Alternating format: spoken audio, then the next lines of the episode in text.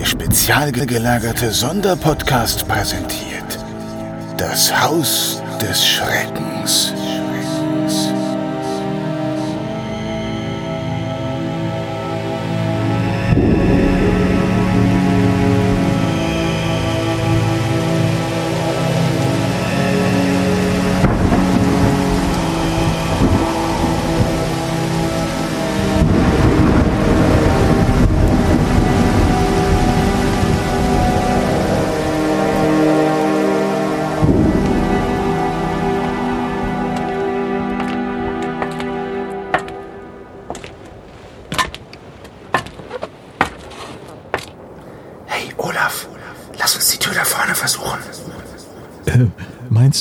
Die ist diesmal auch echt?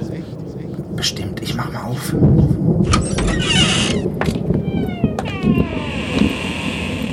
Äh, der Vorführraum, in dem wir vorhin waren. Vorführraum? Das sind wir bei einer falschen Folge. Und was ist das Grüne da vorne? Das blaue Phantom vielleicht?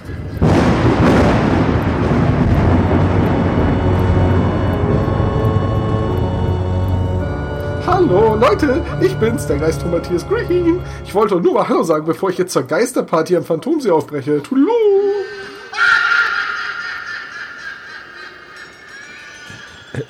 Äh, kommen Sebo, die halbe Treppe dort rauf und dann wieder runter. Da geht's bestimmt wieder nach draußen.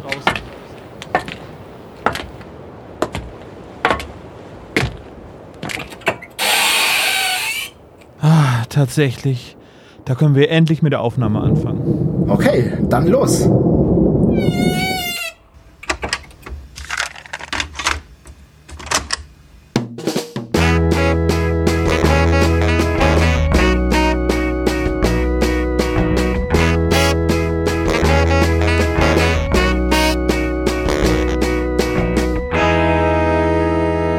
Der spezial gelagerte Sonderpodcast. Drei Jungs analysieren jeden Fall. Moin Moin, herzlich willkommen zum spezial gelagerten Sonderpodcast, dem Podcast rund um die drei Fragezeichen mit detaillierten Analysen und Unschärfen in der Recherche. Mein Name ist Tom und ich begrüße den Olaf Hi. und den Sebastian. Ahoi. Und wenn wir alle drei da sind, heißt das, dass es wohl eine reguläre Folgenbesprechung ist. Denn heute wollen wir uns mit dem Haus des Schreckens auseinandersetzen. Jetzt müssten wir im Hintergrund noch so ein, so ein Donner grummeln und irgendwelche Blitze. Ist ja interessant, dass Blitze in Filmen immer so ein Geräusch haben, ne? Obwohl sie gar keins Ja. machen. Also, wenn man nah dran ist, wahrscheinlich schon, aber Doch, das heißt Donner. nein. aber Alter Schwede. Und warte, pass auf, ich kann dir noch einen guten Tipp dazu geben. Da kannst du zählen, wenn zwischen Blitz und Donner Zeit vergeht. Ach was, und dann musst du Dann das Ganze mal, mal 3,3 nehmen und dann weißt du, wie viel Meter das weg ist, beziehungsweise Kilometer. Hammer, du kennst den Trick. Ja, natürlich, den kenne ich schon seit ich Cool. acht Jahre alt bin. Wisst, wisst ihr eigentlich, warum drei mal- 3,3? Weil 303 Meter die Geschwindigkeit, oder 303 kmh die Geschwindigkeit ist, mit der sich Schall fortpflanzt oder so. Nein, nein, nein, 330 Meter pro Sekunde Ja, genau. Schall. Sag ich doch. Ist doch das Ah, Gleiche. ihr habt beide Abitur, ne? Ja. Ja. Ah, Ich ja, könnte auch noch was über den Doppler-Effekt sagen und so. Das ist das Kostüm von Sheldon. Über Ja, den Doppeleffekt genau. weiß ich nur, genau. Ich dachte, das ist ein Formel Müssen 1 wir Szene Auto. raussuchen, ne? Keine zwei Minuten drin und schon was für die Show Notes. Wuhu. Ja, aber der Doppler-Effekt Sheldon Coopers bestes Kostüm. Bevor wir allerdings zu der Folgenbesprechung kommen, müssen wir die von mir mittlerweile sehr gefürchtete Frage, was haben wir in der Zwischenzeit gehört, beantworten. Und ich bin dafür, dass wir das irgendwann ändern in, was haben wir in der Zwischenzeit konsumiert, weil ich nämlich in letzter Zeit mehr Filme und Musik konsumiere als Hörspiele und Hörbücher. Kannst du ja auch machen. Aber wir sind ein Hörspiel-Podcast, ne? Also müssen wir ja. Na, in erster Linie sind wir eine Plauderrunde, in der ab und zu mal die Simpsons und drei Fragezeichen referenziert Ja. werden. In gleichem Maße. Aber tatsächlich habe ich in ein Hörbuch reingehört. Oh, willst du denn gleich anfangen? Welches Hörbuch war das denn? Oh ja, soll ich? Ja, dann Ja. fange ich an. Also, äh, ich weiß nicht, ob ihr es wisst, aber ich bin ein riesiger Fan der Cecil Scott Forrester Bücher rund um Horatio Hornblower. Das ist ein fiktiver britischer Royal Navy ähm, Offizier, der vom Fähnrich bis zum Konteradmiral aufgestiegen ist in einer Buchreihe von, weiß ich nicht, 10, 12 Büchern. Die habe ich alle mal gelesen, als ich so 18, 19 war. Äh, Ist nicht die leichteste Kost, weder auf Deutsch noch auf Englisch. Und ich dachte mir, eigentlich möchte ich das nochmal wiederholen. Es gibt mehrere Verfilmungen. Eine mit Ian Griffith oder so, also dem aus den Fantastic Four und aus der Serie Forever. Ich weiß nicht, ob ihr wisst, wen ich meine. Ja, Captain Fantastic meinst du? Ne? Genau, so ein Lockenkopf. Da genau, heißt ja nicht, heißt ja nicht Mr. Da heißt ja nicht Captain Fantastic. Mr. Fantastic, du hast recht. Mr. Ja. Fantastic, das heißt ja auch nicht Captain ja. Deadpool. In, in erster Linie heißt er Ian Griff dort. Ja. Ähm, genau so heißt er bestimmt. Es gibt auch natürlich noch die alten Verfilmungen mit Gregory Peck, also des Königs Admiral. Aber ich wollte das ganz gerne nochmal nachholen, hab die Bücher mir schon rausgekramt, äh, hab die alle wieder im Regal stehen und dachte, na, gibt's doch bestimmt Hörbücher von. Äh, leider nein. Also das erste, Fähnrich zur See, das ist äh, ver vertont worden, das habe ich gefunden. Und alle anderen, da gibt es so Lesefassungen aus den 70er Jahren, 50er Jahren, die neu irgendwas dazwischen, die da irgendwie neu aufgelegt wurden von Audible auf Englisch. Und also nautische Begriffe auf Deutsch sind ja schon eine eigene Sprache für sich. Aber nautische Begriffe auf Englisch, hui, habe ich mal reingehört. Also da bin ich noch auf der Suche nach einem guten deutschen Hörbuch von diesen legendären Romanen. Und dann habe ich mal ganz große Hoffnung, irgendwann was zu finden. This is uh, the um, ship so und so. We are thinking. What are you thinking about? Ist das so? oh Gott. Aber wo du gerade bei, bei Audible bist, ähm, ich habe da mal mich informiert, was es da so, was das Angebot von Audible ist, weil ich mir gedacht habe, naja, so als Hörbuch- und Hörspielaffiner Mensch, ähm, finde ich ja schon ein bisschen enttäuschend. So mit einem Hörbuch im Monat für 10 Euro, das kann ich auch ohne Audible haben. Naja, aber da kannst du dir ja auch gerne mal so eine vollständige Lesung von der Bibel anhören mit irgendwie 200 Stunden Hörbuchzeit. Ja, da habe ich richtig Juhu. Bock drauf. Ja, ähm, aber holst du auf jeden Fall das meiste raus bei Audible. Aber ich glaube, du kannst nur eins gleichzeitig hören. Du kannst, du kannst nur eins, du kannst, du, du hast jeden Monat äh, äh, generierst du ein Guthaben und mit einem Guthaben kannst du ein Hörbuch dir runterladen. Äh, du kannst sie aber zum Beispiel auch nicht streamen, was ich gedacht habe, dass das so ähnlich ist wie bei Spotify. Also ich muss sagen, das Angebot von Audible finde ich jetzt nicht so berauschend. Ich habe es jetzt mal den Probemonat, aber das wird wahrscheinlich nicht verlängert werden bei mir. Aber ich habe äh, ähm, da angefangen, Quality Land zu hören von Marc-Uwe Kling. In der dunklen Edition. Ne? Bitte? Die dunkle Edition? Ja. Da bist du ein Pessimist? Äh, ich wusste, bis ich auf Audible war, gar nicht, was der Unterschied ist. Ich dachte mir nur, äh, ich habe das nämlich äh, im Laden. Die Farbe des Covers. Ja, ich habe, ach nein, ich habe im Laden nee. die ähm, die beiden CDs nebeneinander gesehen und habe dann gedacht, äh, das habe ich ja glaube ich schon mal gesagt, das muss Rassismus sein, weil ähm, das Schwarze war viel teurer als das Weiße. Was? Ja, das hat, glaube okay. ich, zwei Euro mehr gekostet. Also viel teurer, aber zwei Euro mehr gekostet oder so. Ich habe ein Foto davon ist gemacht. Okay, aber was ist der Unterschied? Der Unterschied ist die, dass zwischen den Kapiteln einzelne Werbeeinblendungen sind ähm, und die unterscheiden sich in der dunklen und in der hellen Edition. Das ist das, ja. das ist der Unterschied.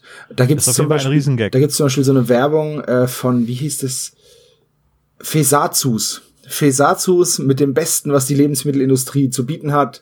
Fett, Salz und Zucker und äh, besteht zu, drei, zu gleichen Teilen aus Fett, Salz und Zucker. Es bringt sie um, aber es schmeckt halt leider geil. Und so, sowas ist da drin halt. Das erinnert mich ein bisschen an die Werbung am Ende von You Don't Know Jack. Kennt, kennt ja, ihr die noch? Ja, ja, natürlich, ja.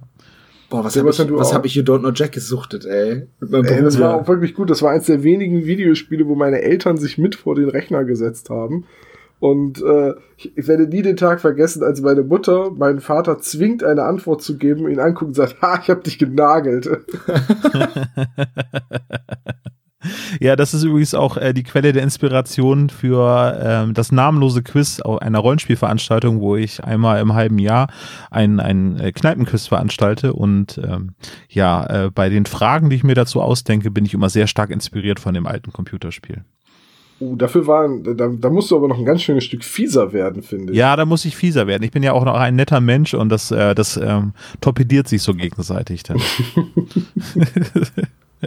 Aber Audible äh, ist sehr stark im Kommen, was Podcast-Produktion angeht. Ne? Also es gibt so Exclusive ja. äh, Audible-Podcasts. Äh, da versuchen die sich auch so ein bisschen mit zu profilieren. Ähm, ja. ja, aber ich weiß nicht, ob ich das so also die Podcasts, die ich da jetzt äh, gesehen habe, die sie anbieten, äh, das meine ich jetzt auch nicht böse, aber die äh, decken halt einfach nicht mein Interessensgebiet ab, sage ich jetzt mal. Ne? Das Einzige, was ich echt gut finde, ist Unüberhörbar mit Dennis Scheck. Ähm, den Typen finde ich aber auch einfach super cool. Den habe ich auf der Frankfurter Buchmesse schon reden hören und der hat ja auch eine Sendung im Fernsehen, wo er eben über Literatur spricht und über Bücher, die neu rausgekommen sind. Oder hier in dem Podcast interviewt er eben ähm, Autoren. Da habe ich mir jetzt die allererste Folge angehört. Das war mit äh, dem Autor von Der Schwarm. Jetzt ist mir der Name entfallen. Frank Schätzing. Ja, natürlich. Ja. Exakt. Und äh, da reden die eben über, über Bücher, die ihnen beiden gefallen, beziehungsweise die dann der, der Gast mitbringt und dann sprechen sie darüber. Das ist echt ein sehr interessanter Podcast. Also der hat mir gefallen. Ähm, ich muss mal gucken, ob, ob Audible irgendwie für mich noch attraktiver wird. Ich war ein bisschen enttäuscht, muss ich sagen. Weil wenn man wirbt mit über 200.000 oder so Hörbüchern und dann aber immer nur eins pro Monat anbietet, dann ist es halt schon so ein bisschen, hm. Also ich weiß, also ohne da jetzt irgendwie Audible die Hand von Hintern halten zu wollen, weil ich habe ja auch kein Audible-Konto, aber ein Hörbuch pro Monat ist doch eigentlich schon eine ganze Menge Hörmaterial. Ich schaffe es ja teilweise nicht mal ein Hörspiel pro Monat zu hören, wenn wir nicht diesen Podcast machen würden.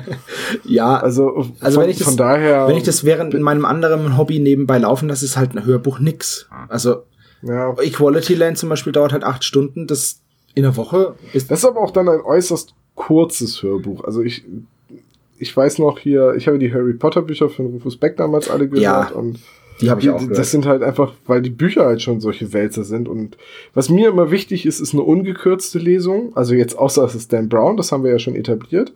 Ähm, aber da lege ich immer großen Wert drauf. Ungekürzte Lesung, weil wenn will ich das ganze Buch hören und nicht nur Teile davon.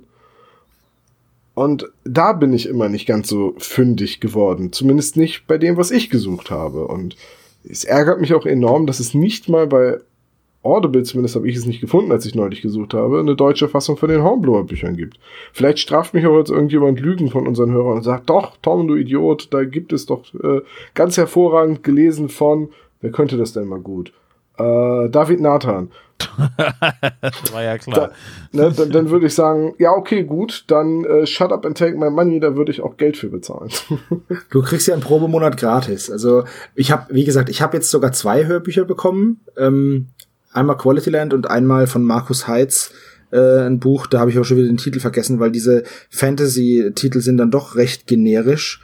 Ähm, drei oder fünf? Äh, bitte? Sind es drei oder fünf Teile? Warte, ich schaue eben nach. Es gibt, Audible hat ja eine App, die Klinge des Schicksals von Markus Heitz. Ist es nicht auch der Autor von den Zwergen? Ja. Ja. Oh. Also ich, ich mag ja die Zwerge sehr gerne. Das ist ein ja. Buch, das habe ich gelesen, als es rausgekommen ist und ich war, war total begeistert. Das ist aber auch schon sehr lange her und ich müsste noch mal reinlesen, um zu gucken, wie es ist. Ich habe von diesem Die Klinge des Schicksals äh, den Anfang, auch den Anfang gehört und ähm, das hat mir auch gut gefallen. Mhm. Ich muss ja sagen, den Markus Heinz, den habe ich mal auf äh, eben jedem Rollenspiel-Event getroffen. Da wurde er gerade interviewt und ich kam mit einem Buch an und wollte mir das signieren lassen. Und er dachte, ich möchte das von ihm signieren lassen, dann bis er gesehen hat, welches Buch das ist, weil das war nämlich die, das Buch, das die Interviewer geschrieben haben. Ach so, Mario. nämlich das Deponia-Rollenspiel. Ja. habe ich mir das von denen signieren lassen. Und danach habe ich mich noch super nett mit dem äh, Markus Heitz unterhalten und irgendwann ist mir klar geworden, ach, der ist Buchautor. Ich kannte halt nichts von ihm. Also ich habe ja nur der erfolgreichste Fantasy-Autor. Äh, richtig. Und ich habe. Nee, das ist doch immer noch Wolfgang Hohlbein, oder? Ich dachte, das ist Bernhard Henn. Nee, Bernhard Hennen auch nicht so erfolgreich. Ich glaube, Markus Heitz ist so der Topseller. Also ich finde, ich mittlerweile. Ich habe sehr viele Bücher von ihm, auch die Shadowrun-Romane und ähm, ich lese den schon gerne. Und ich habe auch ja. sehr, sehr viele Bücher von ihm signiert da. Also eigentlich, ja, bis auf zwei sind sie alle signiert. Okay, also ich kann, äh, was habt ihr so gehört, nur kurz abrunden. Ich habe den Dan Brown, äh, das Hörbuch immer noch nicht durch, obwohl es die gekürzte Fassung ist. Aber ich mag schon mal so viel sagen, die Dan Brown-Formel scheint sich auch zu wiederholen. Es äh, deutete sich nur nicht so sofort an. Ach was, macht's euch. Äh, ich habe das jetzt versucht, äh, spoilerfrei, also meine äh, Spekulation, äh, hoffe ich, wird sich in den nächsten so ein, zwei Stunden dann irgendwie, glaube ich, erklären, ob ich das wirklich richtig vermutet oh, habe. Soweit bin ich also fortgeschritten, also ich höre das halt nur, wenn ich äh, auf längeren Autotouren bin und äh, da gab es jetzt eine größere Pause und jetzt äh, sind wir über Ostern weggefahren und da haben wir ein bisschen weiter gehört. Naja, ähm, aber es deutet sich so an, als äh, wenn Toms These unterstrichen wird. Aber alles wie immer, ne? Alles, ja, genau, das, das ist ja die These von Tom. Ja, eben. Ähm, das ist ja so, als würde Tom Clancy Bücher schreiben, in denen abgefahrene, moderne Militärtechnologie und Spionage vorkommt. Ja. Oh, kennt ihr den Autor John Land? Nur vom Namen. Der hat so Bücher geschrieben wie äh, die die neunte Gewalt, glaube ich, hieß das. Und Ach so, die haben die, die alle Bücher irgendwie, der äh, erste Punkt, Punkt, der zweite so und so Ja. und so weiter, ne? Und äh, Ja. ich muss aber ganz ehrlich sagen, das ist ein richtig, ich habe das mal auf dem Flohmarkt gekauft für, weiß ich nicht, 10 Cent, das Buch, weil es so ein äh, cooles Cover hatte und die Geschichte war, ich habe die dann gelesen als Jugendlicher und ich fand die so geil, ich habe das Buch zweimal gelesen. Ich kann mich an nichts mehr erinnern, ähm, nur an irgendwelche Weltuntergangsstimmung und irgendwelche Sekten und Anschläge und so, aber es war ein cooles Buch. Aber das ist auch so ein, so ein Autor, äh, da sieht auch jedes Buch gleich aus. Da unterscheidet sich nur die Einbandfarbe und aber es ist thematisch irgendwie immer dasselbe. Okay. Äh, also ich wollte das noch kurz eben noch zu Ende führen, was ich noch gehört habe, weil das war jetzt hier nicht so spannend, sondern ich habe einmal gehört, äh, nachdem ich das Buch gelesen habe, habe ich jetzt nochmal die Lesung von David Nathan äh, mir angehört, und zwar Ready Player One, der äh, jetzt ab heute im Kino ist. Äh, ich habe das Buch sehr durchgesuchtet und habe mich sehr auf den Film gefreut, habe jetzt also nochmal eben als, als kleine Einstimmung mich nochmal äh, durch das Hörbuch äh, durchgehangelt. Äh, das habe ich jetzt nicht Kapitel für Kapitel gehört, sondern einfach nochmal so ein Best-of daraus gemacht. Mache ich normalerweise nicht, aber äh, bin jetzt quasi auf neuesten Stand, so dass ich den Film genießen kann, hoffentlich, äh, dass ich nicht äh, da so sehr enttäuscht werde, aber die Kritiken waren bisher okay. Und ähm, Bezug nehmen auf unseren letzten Podcast habe ich jetzt nochmal das Schloss-Trio gehört, die erste Folge noch einmal. Das ist ja von Red Geller alias Jason Dark, äh, eine Jugendkrimi-Reihe äh, mit Randy, Turbo und Ela. Ich hatte sie Ella genannt, fälschlicherweise. Oder Möpschen wird sie da genannt. Äh, Oh je. aber ein groß, oder weil sie eine große Oberweite hat. das wird da nicht drinne beschrieben, aber, aber sie necken, also Randy und Ela necken sich die ganze Zeit. Sie sind beide so 16. Das wird auch, glaube ich, sogar an dem Hörspiel gesagt, dass Randy 16 ist. Und äh, sie sind befreundet, heißt es, aber er weiß natürlich genau, wie viele Sommersprossen sie im Gesicht hat. Also, ne, wie, wie bei Tim und Gabi. Ja, Moment, die sind zusammen. Also die sind Ja. auch offiziell zusammen. Ja, ja, also es äh, ist ein bisschen ominös, aber auf jeden Fall großartiges Sprecherensemble. Äh, der Butler oder Freund des Hauses wird, äh, ähm, Alfred heißt er dort, wird von Andreas von der Meden gesprochen. Äh, Randy Ritter, das ist der Hauptprotagonist, wird gesprochen von Simon Jäger. Äh, als sehr junge Stimme noch, ne? Das ist nicht cool. Ich habe übrigens auch noch was gehört. Äh, und zwar der automatische Detektiv von Äh, das sagtest du schon beim letzten Mal, ne? Echt jetzt? Ja. Das ist, das ist aber der Hammer. Wie, wann haben wir denn das letzte Mal aufgenommen? Das ist doch noch gar nicht so lange her. Das kann gar nicht sein. Dass ich Nach der Record Release Party, da hast du dir das gekauft. da habe ich mir das gekauft, ja. Und jetzt habe ich aber reingehört. Ach so, okay. Bist du schon durch? Nee, ich bin noch nicht durch. Ich bin ungefähr bei der Hälfte. Ähm, Mhm. Hab das auch auf einer Autofahrt gehört und oh, ist ja gelesen von Oliver Rohrbeck und ist einfach super gut gelesen. Das ist echt Ja. richtig cool. Und man vergisst dabei, dass er Justus ist. Und das finde ich richtig gut. Weil er mit so einer. Nee, nee, aber weil er, er spricht natürlich ähm, anders, klar. Ja. Aber das ist richtig, es ist richtig gut. Man hat nicht das Gefühl, oh ja, das ist halt Justus, der da eine Geschichte vorliest, sondern das klingt wirklich anders und das ist richtig schön gemacht. Echt gut. Habe ich auch eine signierte Erfassung mit. Alles ist wertvoller mit einer Unterschrift von Oliver Rohrbeck. Ne? Deswegen habe ich ja jetzt einen signierten Patrick F. Patrick. Äh, eine Kassette hier liegen. Läuft bei eBay gut oder? Äh, nee, ich habe, das werde ich auf keinen Fall zu eBay raushauen. Was cool war, ist, dass er bei den anderen, ich habe ja gesehen, wie er das signiert hat, das andere, die anderen Sachen. Also da haben die ja, die haben da die Kassetten und CDs gekauft bei der Release Party und dann sind sie da hin und haben sich unterschreiben lassen. Und dann hat er unterschrieben und unten drunter die drei Fragezeichen gemacht. Und bei Ja. mir hat er halt unterschrieben und hat so angesetzt und dann ist ihm eingefallen, ah nee, halt. Das ist ja gar nicht die drei Fragezeichen, das ist ja Patrick F. Patrick Halt, von, stopp. von Playmobil-Hörspiel und ähm, hat dann natürlich die drei Fragezeichen nicht gemacht. War aber ganz lustig, wie er so angesetzt hat mit dem Stift und so, ah nee, halt, Moment. Es gibt auch Das- eine neue Playmobil-Hörspielreihe, ne? Die Plemos heißen sie. Ja, komm mir doch nicht mit sowas, ey. Ja, du weißt Patrick du F. weißt, Patrick. Ja, der einzig wahre, ich weiß es. Und Professor Mobilux. Richtig. Wir haben unsere Hausaufgaben gemacht. Sehr gut. Für was steht das F? Äh, Fitzgerald. Fitzgerald. Richtig, hey, das ist ja super. Ich sag, wir haben unsere Hausaufgaben Tom, gemacht. Tom, äh, virtuelles High Five. Ja, warte auf das Mikro. Mikro High wir. Mike Five. Haha, oh Gott. Wäre das nicht eine gute Überleitung zur Folgenbesprechung überzugehen? Gut, Überleitungen werden dadurch besser, dass man sagt, huh, jetzt kommt eine gute Überleitung. Dann äh, lasst uns zur Folgenbesprechung übergehen. Wir haben es eben gerade schon gesagt, wir wollen dieses Mal reden über die drei Fragezeichen und das Haus des Schreckens. Folge Nummer 131, geschrieben von Marco Sondleitner. Ähm, ich weiß jetzt gerade gar nicht aus dem Kopf und ich habe es auch noch nicht nachgesehen im Dossier, wer das überführt hat ins Hörspiel. Warte, André Minninger, wer sonst? Ja. Redaktion Wanda Osten, Regie und Produktion wie immer Heike Dine Körting. Wollen wir am Anfang wieder so ein bisschen auf die Sprecher eingehen, bevor wir mit der eigentlichen Folge losgehen? Ja, klar. Gerne. Also von den Sprechern, jetzt mal abgesehen von den drei Fragezeichen, ist mir eigentlich nur die Stimme von Mr. Parsley und von Mr. Kittel so richtig äh, bekannt gewesen vorhin. Also einmal Jörg Gilner und einmal Peter Weiß. Nicht Siegfried Kernen als Jack Lowell. Nee, Den kennt man sogar aus Fernsehen. Der hat bei ganz vielen Krimis äh, mitgespielt, so à la Derek der Alte und Guck ich der hat nicht. damals äh, bei, ah, okay, da siehst du, da machen sich wieder der Altersunterschied bemerkbar. Der hat früher bei RTL Wie bitte saß er da mit äh, in diesem Ensemble mit dabei und hat sich für die Ach, Rechte Mensch. der Konsumenten eingesetzt. Kinder, Ja, holt jetzt euch, wo, ich ein holt euch Foto sehe, sehe ich es auch. legt die ja. Füße hoch, ob er erzählt wieder vom Krieg.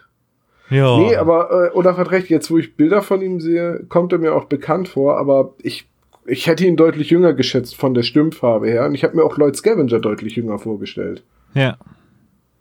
ja. Ich glaube, der ist aber, der soll aber, glaube ich, auch deutlich jünger sein. Das ist ja so ein junger, dynamischer Musikproduzent. Ja, jedenfalls, äh, Peter Weiß ist mir am besten tatsächlich noch in Erinnerung als eine ganz häufig auftretende Stimme in den Elder Scrolls Videospielen. Di- Direkt zum Beispiel in Skyrim am Anfang sitzt man ja gefesselt auf dem Karren und fährt zu seiner eigenen Hinrichtung. Spoiler. Ähm, Spoiler. Aber das Spoiler, Spoiler, man überlebt's. Äh, Spoiler. Und äh, da sitzt ähm, ein weiterer Gefangener mit auf dem, auf dem äh, Wagen und wird halt gefragt, wo er herkommt. Und er ist ein, äh, ein Pferdedieb aus Rorikstadt. Und das ist die Stimme von Peter Weiß. Und die wird mir immer in, in äh, Erinnerung bleiben, deswegen. Also ich konnte Und, mich äh, da beim besten Willen nicht mehr dran erinnern, das, obwohl ich das Spiel Nee. auch, Ja, du hast Skyrim wahrscheinlich nicht so oft und nicht so viel gespielt wie ich. naja, schon öfter, aber wahrscheinlich nicht ganz so oft, ja. Aber Tom hat es öfterer gespielt.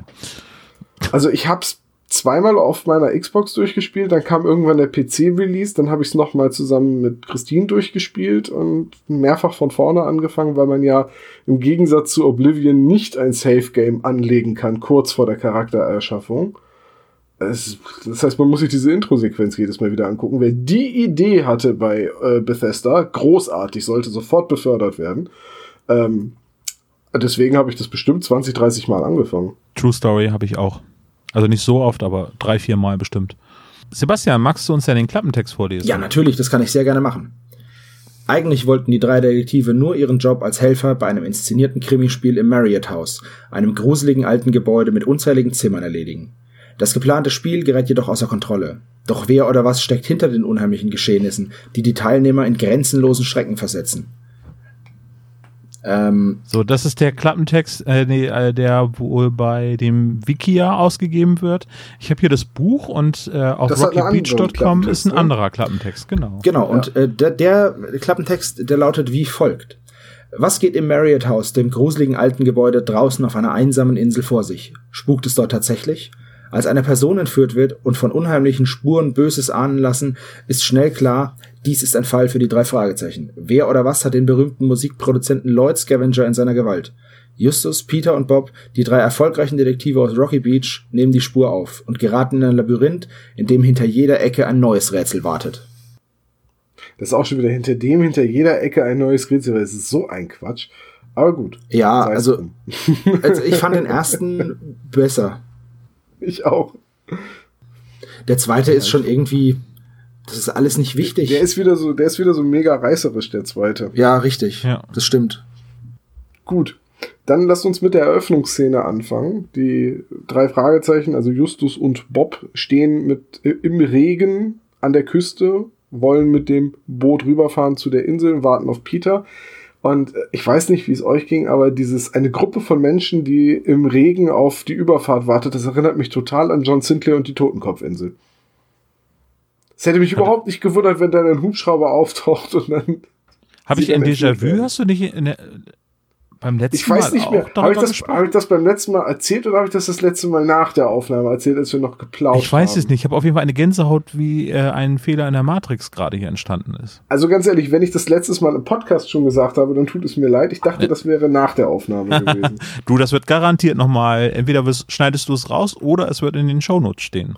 Ja, also garantiert, nicht in den. Shownotes, sondern in den Kommentaren. Ja, irgendjemand wird, wird mir wieder sagen, dass ich wieder Quatsch gemacht habe. Mich erinnert die Szene total an Agatha Christie's Eröffnung zu, äh, da waren es nur noch neun, glaube ich, hieß es.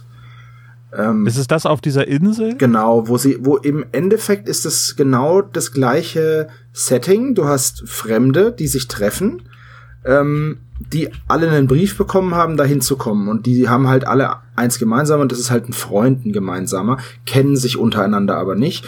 Und ich glaube, es ist jetzt kein Spoiler, wenn man das dann erzählt, äh, die sterben dann nach und nach auf dieser Insel, in diesem Haus und sind eben auch von der Außenwelt abgeschottet und dann ähm, wird dieser Fall eben ausgebreitet und äh, ja, entwickelt sich dann Das, das so. das ist witzig, weil jetzt kann ich wieder die Brücke schlagen zu den Elder Scrolls Spielen. Denn da gibt es in Oblivion ein Quest, das And Then There Were None hieß. Das ist der englische Titel von dem Agatha Christie Buch. Und das ist ein, da wird man als Auftragsmörder mit einem Haufen Fremder in einem Haus eingesperrt und hat die Aufgabe, die alle umzubringen, ohne dass sie jeweils merken, wer der Mörder ist. Abgefahren, ne? Auf Deutsch wurde das übrigens mit zehn kleine Negerlein erst übersetzt, glaube ich. Und äh, wurde dann natürlich aus Gründen der, der äh, Political Correctness zu Recht umbenannt. In zehn kleine Jägermeister oder wie? Genau. Das kommt aber irgendwie auch in dem Buch vor. Ne? Ich, ich scroll gerade so quer über den Wikipedia-Artikel. Naja, egal. Also auf dem amerikanischen Cover sind auch zehn schwarze Figuren abgebildet, die äh, im Kreis tanzen. ja. Sie sehen auch wie, ich glaube, das sollen sogar Eingeborene sein. So mit Speeren. Ich bin mir auch nicht ganz sicher, aber wenn mich, es ist schon länger her, dass ich die Geschichte gehört habe als Hörbuch, aber ich meine, es hat damit was zu tun, dass tatsächlich in, in Afrika, also in einer dieser Kolonien irgendwie dieses, dieser Grund entstanden ist, warum da Leute umgebracht werden und so. Aber ich bin mir nicht ganz sicher. Ähm, Ja, das Buch ist von 1939, da hat man es mit der Political Correctness noch nicht so eng gesehen. na, die gab's einfach nicht. Beziehungsweise, Nee, die, war das da nicht die Political Correct? ich wollte gerade sagen, genau, das war Zeit? damals eben political correct. Ne? Ja, aber jetzt sind wir in der Evolution ein bisschen fortgeschrittener und wissen, dass es nicht korrekt ist. Ne? in manchen Teilen der Welt. Ja, das stimmt. Ähm, Aber äh, was ich erwähnenswert finde bei der ersten Szene ist, dass Justus und Bob erstmal hinfahren und dann einen Parkplatz finden. Äh, und was ich sehr schön finde, ist, dass man wirklich den Zweitaktmotor erkennt. Also ich bilde mir ein, auf jeden Fall wirklich das Geräusch eines Käfers zu hören mit dem Zweitaktmotor. Also das ganz charakteristische äh, Dieses Rasseln. Tuckern eines, äh, genau, VW-Käfers. Fand ich sehr lob löblich, dass sie das so eingebaut haben. Was ich interessant finde, ist, dass sie so tun, als würden sie Peter nicht können und wie Peter dann so total überzogen sich verstellt. Das hat mich ein bisschen an die Folge Spuk im Hotel erinnert, wo Peter ja auch den schnöseligen Gast spielt, der so tut, als würde die a- anderen beiden nicht kennen. Das ist Ja. irgendwie auch so ein Leitmotiv, dass wenn wir jemanden brauchen, der sich verstellt, dann nehmen wir Jens Waffenscheck. Yeah. Ich fand mich aber schon ein bisschen five, fremdgeschämt. Bobby. Bobby. Was geht? Was geht? So scheiße. Ah, So, und dann äh, werden die äh, anderen Personen vorgestellt. Elf Personen sind es. Und ich habe gedacht, mein Gott, wer soll sich das denn alles merken? Und äh, hörspielgerecht werden die Namen natürlich auch zweimal denn nochmal vollständig vorgelesen, dass man ungefähr einen Eindruck bekommt, wer denn alles in dieses Haus reingeht, weil als Lloyd Scavenger, ein Musikproduzent, äh, von dem Bob natürlich schon gehört hat, aber er erwähnt Sex Händler in keiner Silbe in dem Fall, ne? Nein, nein, aber er war neulich bei dem Haus von dem Lloyd Scavenger und äh, hat da durch die Fenster geguckt. Ja, das ist ein bisschen spooky, ne? Alles so. Der Stalker. Aber tatsächlich, elf Personen, ich fand das so viele und Ja. ich habe ja heute auf dem Weg zur Arbeit und zurück, ähm, Weg dauert ungefähr so lange, dass ich eine Folge ungefähr schaffe, ähm, Ja. habe ich die Folge nochmal gehört und habe mich dieses Mal wirklich gezwungen, mich auf die Namen und die Stimmen zu konzentrieren, weil ich die vorher nicht auseinanderhalten konnte. Also ich konnte Nolan, Davison, Kittel und äh, William nicht auseinanderhalten. Also sowohl Jacqueline William als auch Sean Davison, das sind ja die beiden Frauen, die mitgehen, die, weiß ich nicht, ich glaube, die sind wahrscheinlich befreundet. Äh, und Mr. Kittel und Mr. Nolan, die jeweils alleine anreisen, die konnte ich überhaupt nicht auseinanderhalten. Besonders, weil ich finde, dass Mr. Nolan nämlich durchaus Ähnlichkeit mit der Stimme von Lloyd Scavenger hat. Ja, fand ich auch, ja. So, und wenn man sich dann nicht drauf konzentriert, wer jetzt eigentlich gerade wo ist, dann ist es relativ schwer. Man weiß halt, Ian Parsley, das ist Jörg Gilner, das ist eine, das ist die recht bekannte Stimme, ist auch ein Schauspieler, der hat halt so eine recht tiefe Stimme und ich weiß, ja, das, äh, den kann man gut auseinanderhalten und seine Frau ist halt die, die bei jeder Kleinigkeit hysterisch wird. Aber so, so die anderen vier G Gäste, die sind ja auch nicht so wichtig in der Handlung, aber ähm, die auseinanderhalten ist schon im Hörspiel anstrengend. Ja, also es hätte auch mit drei oder vier anderen äh, Personen auch funktioniert, das Hörspiel. Ja, zumal die ja viele auch gar nichts zur Story beitragen, ne? Was man ja. Ja, aber es ist so ein bisschen der Agatha Christie-Moment. Also das finde ich schon sehr Ja, ja, natürlich. Und es wäre so auch sehr komisch gewesen, wenn man ein Kriminaldinner mit drei Eingeweihten und vielleicht noch zwei Gästen macht. Stimmt, das wäre auch ein bisschen doof. Also es musste schon eine bestimmte Anzahl sein und ich, viel mehr hätten es, glaube ich, auch nicht sein dürfen. Ja. Ja. Ja, aber es erzeugt halt diese schöne Whodunit-Situation, finde ich so, also im, im Fortlaufen der Geschichte. Also als ich das. Ja, da, da müssen wir später auf jeden Fall noch drauf Ja. eingehen, weil ich Ja. nämlich die Atmosphäre im Haus, also bis zur Auflösung, unglaublich toll finde. ja, Aber dazu später mehr. Warum Genau. mir dann die Auflösung wieder nicht so in den Kram passt. ja. Ja, Da gut. ein kleiner Fehler ist mir aufgefallen, weil wir gerade in die nächste Szene rübergehen. Ähm, äh, ähm, ähm, Thomas Fritsch erzählt, äh, dass Das- äh, die sich Boot, auf das ne? Boot begeben, Ja. um zur, äh, zum Haus äh, fahren, das sich auf einer Insel so befindet. super die Stelle. Genau, und er sagt, dass es ein Elektromotor ist. Und man hört so, vor, allem, vor allem das Geile fand ich in dem Moment einfach. Er sagt, ähm, sie stiegen ins, ins Motorboot und ähm, na wie heißt er hier? Der der Nolan lässt ähm, nee doch Lowell. Lowell heißt er. Lowell, Lowell ja. lässt den Elektromotor an und in dem Moment hörst du halt eben dieses Knattern wie von so einem Rasenmäher und ich denke mir das war und leise fährt das Boot dann über den See. Dachte ich mir das war das war ein lauter Elektromotor das war schon Ach Ja, mein Gott, aber, aber man weiß sofort, dass sie sich auf einem das Boot Ding ist halt. Ja. das Ding ist halt, was Ja. ich in diesem Moment auch wieder nicht verstehe, warum muss es überhaupt ein Elektroboot sein? Und ähm, weil es, es juckt sonst niemanden. Die fahren so oft mit einem Boot, die drei Fragezeichen, und es ist halt immer dieser Motor. Und warum muss es da jetzt ein Elektromotor sein? Und natürlich lässt sich ein Elektromotor halt hörspieltechnisch echt schwierig darstellen. Wenn du mal in einem Elektroauto gesessen hast, das macht halt kein Geräusch. Ich habe auch noch nie von einem Elektrobootsmotor gehört. Oh, ich habe es recherchiert, gibt es. Ja, Wobei, aber jeder sagt, man soll nicht in der Badewanne föhnen. Und dann machen sie aber praktisch das Gleiche mit einem Elektromotor im Wasser. Das kann ja Aber nur moderne, moderne Föhne sollen ja angeblich nur noch den FI rausschmeißen und dich nicht mehr unter Strom setzen. Ja. Und Probiert sogar das unter Wasser weiterlaufen. Ich wollte gerade Ja, sagen, probi probi kind, liebe Kinder, im Selbstversuch und schickt uns dann einfach mal eure, eure Erfahrungsberichte. Oh, unsere, Dau unsere Downloadzahlen sind gesunken. Ja, das war dieser Föhnvorfall. das sind die zehn Leute, die uns immer in der Badewanne. Föhngate. Nee, Haartrockner-Gate, so müssen wir es nennen. Föhn ist ja ein eingetragenes. Markenzeichen von, oh, ich weiß es gar nicht mehr. AEG? Ich glaube ja. Auspacken, weißt, einschalten geht nicht. AEG steht, oder? Äh, selber hast gerade schon gesagt. Ja, das hat mein Elektriker gesagt, als er damals meinen Herd angeschlossen hat. Ah, AEG, die liebe ich ja besonders. Wieso? Auspacken, einschalten geht nicht. Nein, das steht doch für Auserfahrung gut. Äh, keine Ahnung, also Ja. mein Backofen funktioniert ganz hervorragend. Das ist schön. Halt doch mal den Kopf rein. Alter, du bist doch heute auch wieder, also ja, ich weiß, ich bin schon. ziemlich bizarr unterwegs, mein Freund. Ja. Ähm, gut, dann gehen sie also in das Haus rein. Ja, die also sind doch jetzt erstmal, erstmal fahren sie zur Insel. Ja, aber da passiert nicht viel auf der Fahrt. Ja, außer dass Also halt das, außer dass halt das ganze Setting beschrieben wird. Wie, wie das Ja, aussieht. ach komm, das Setting. Äh, die, die fahren rüber zu der Insel, äh, dieses Krimispiel, die drei Fragezeichen sind die Eingeweihten, das Haus ist sehr, sehr komisch. Äh, sehr viele Türen, Fenster, die ins Nichts führen, angelehnt an das Winchester-Haus, das es wirklich gibt. Das ist doch jedem klar. Die haben, Leute haben doch alle die Folge gehört. Wie du das runterratterst.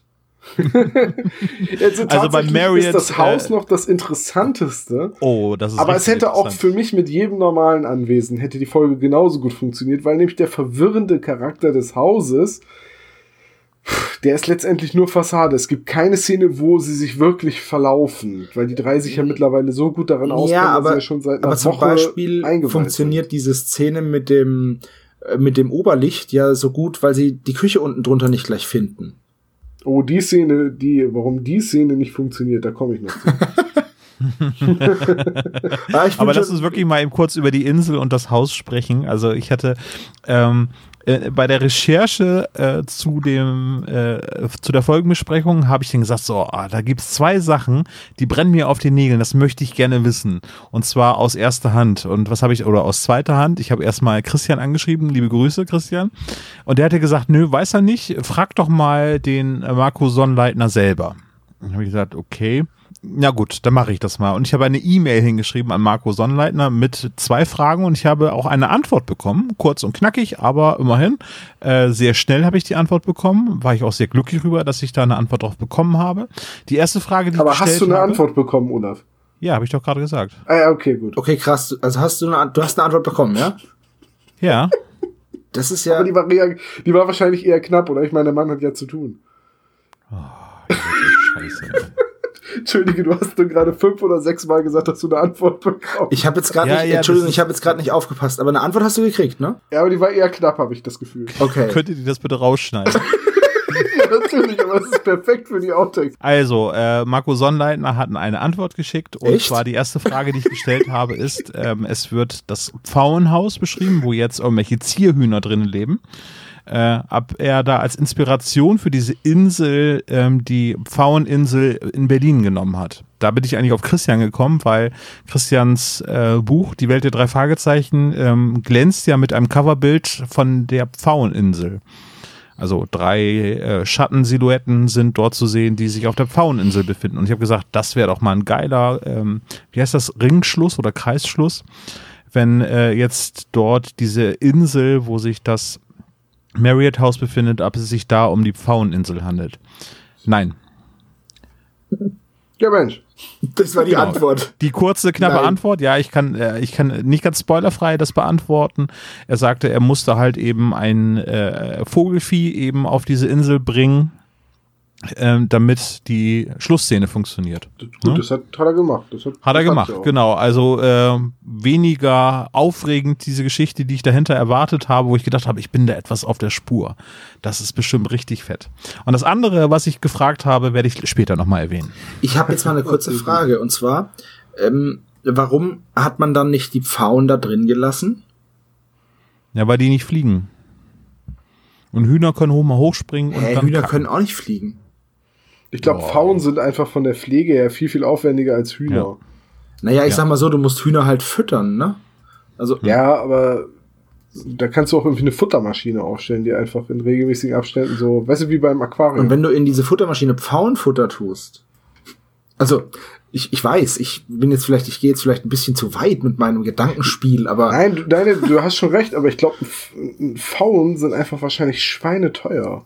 Hm, ich glaube auch. ähm, ja gut, also Außerdem wäre das dem, äh, dem äh, Scavenger doch aufgefallen, wenn er am Ende Faunfedern im Haar hätte. so, so ein Riesending. Nee, hat da so ein, Weißt du, der hat da einen das ist so ein Dreispitz Kamm. auf und dann wäre ihm das gar nicht aufgefallen. So. Nee, der hat so einen riesigen Kamm wie so ein Indianerhäuptling aus Faunfedern. Was, wie sind sie dann darauf sagt mir, dass sie im Faunhaus waren. Wieso? Ich muss jetzt gerade an Sean Connery in Highlander denken, übrigens. Huch.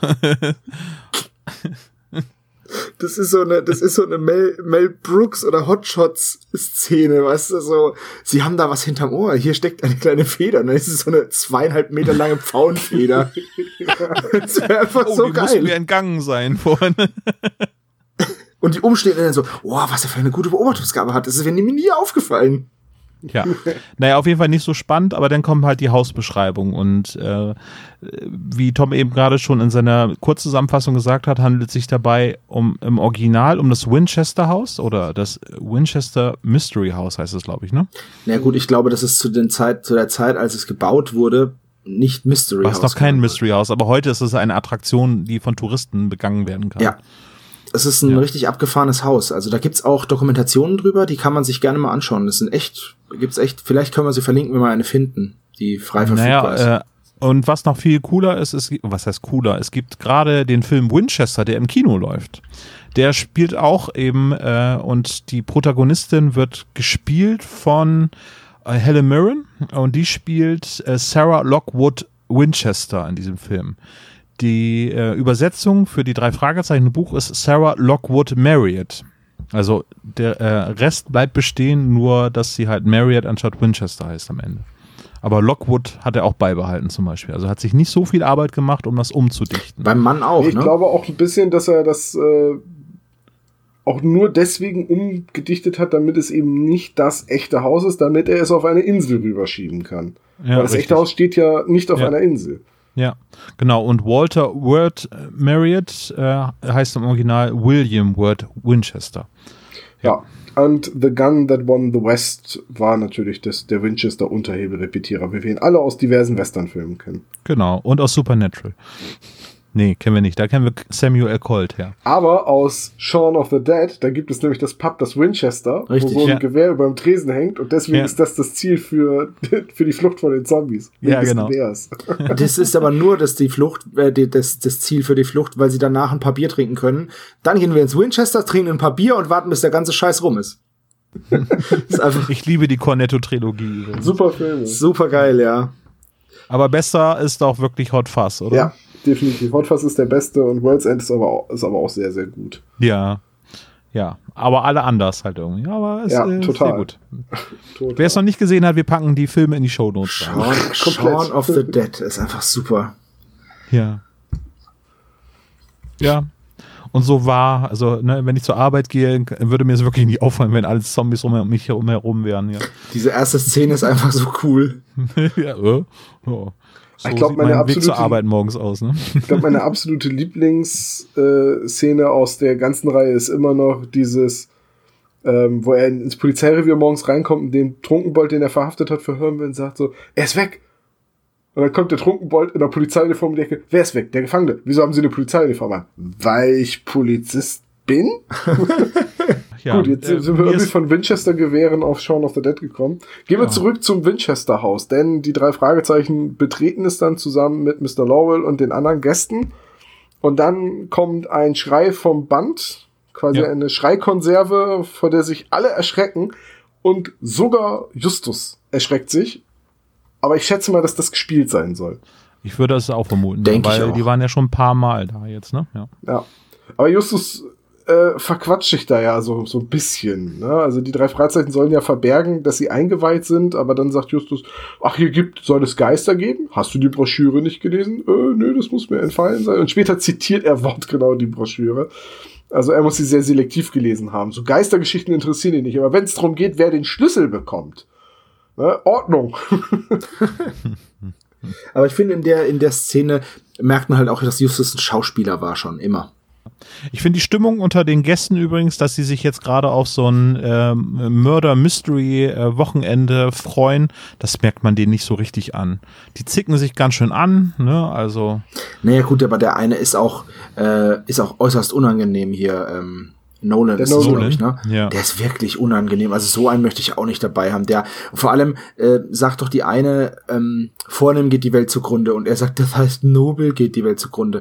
Und das Schlimme ist, er hat nicht mal recht. Es heißt nämlich Nicht sowohl nobel? als auch, als auch, kannst du, du kannst beides sagen, vornehm und nobel.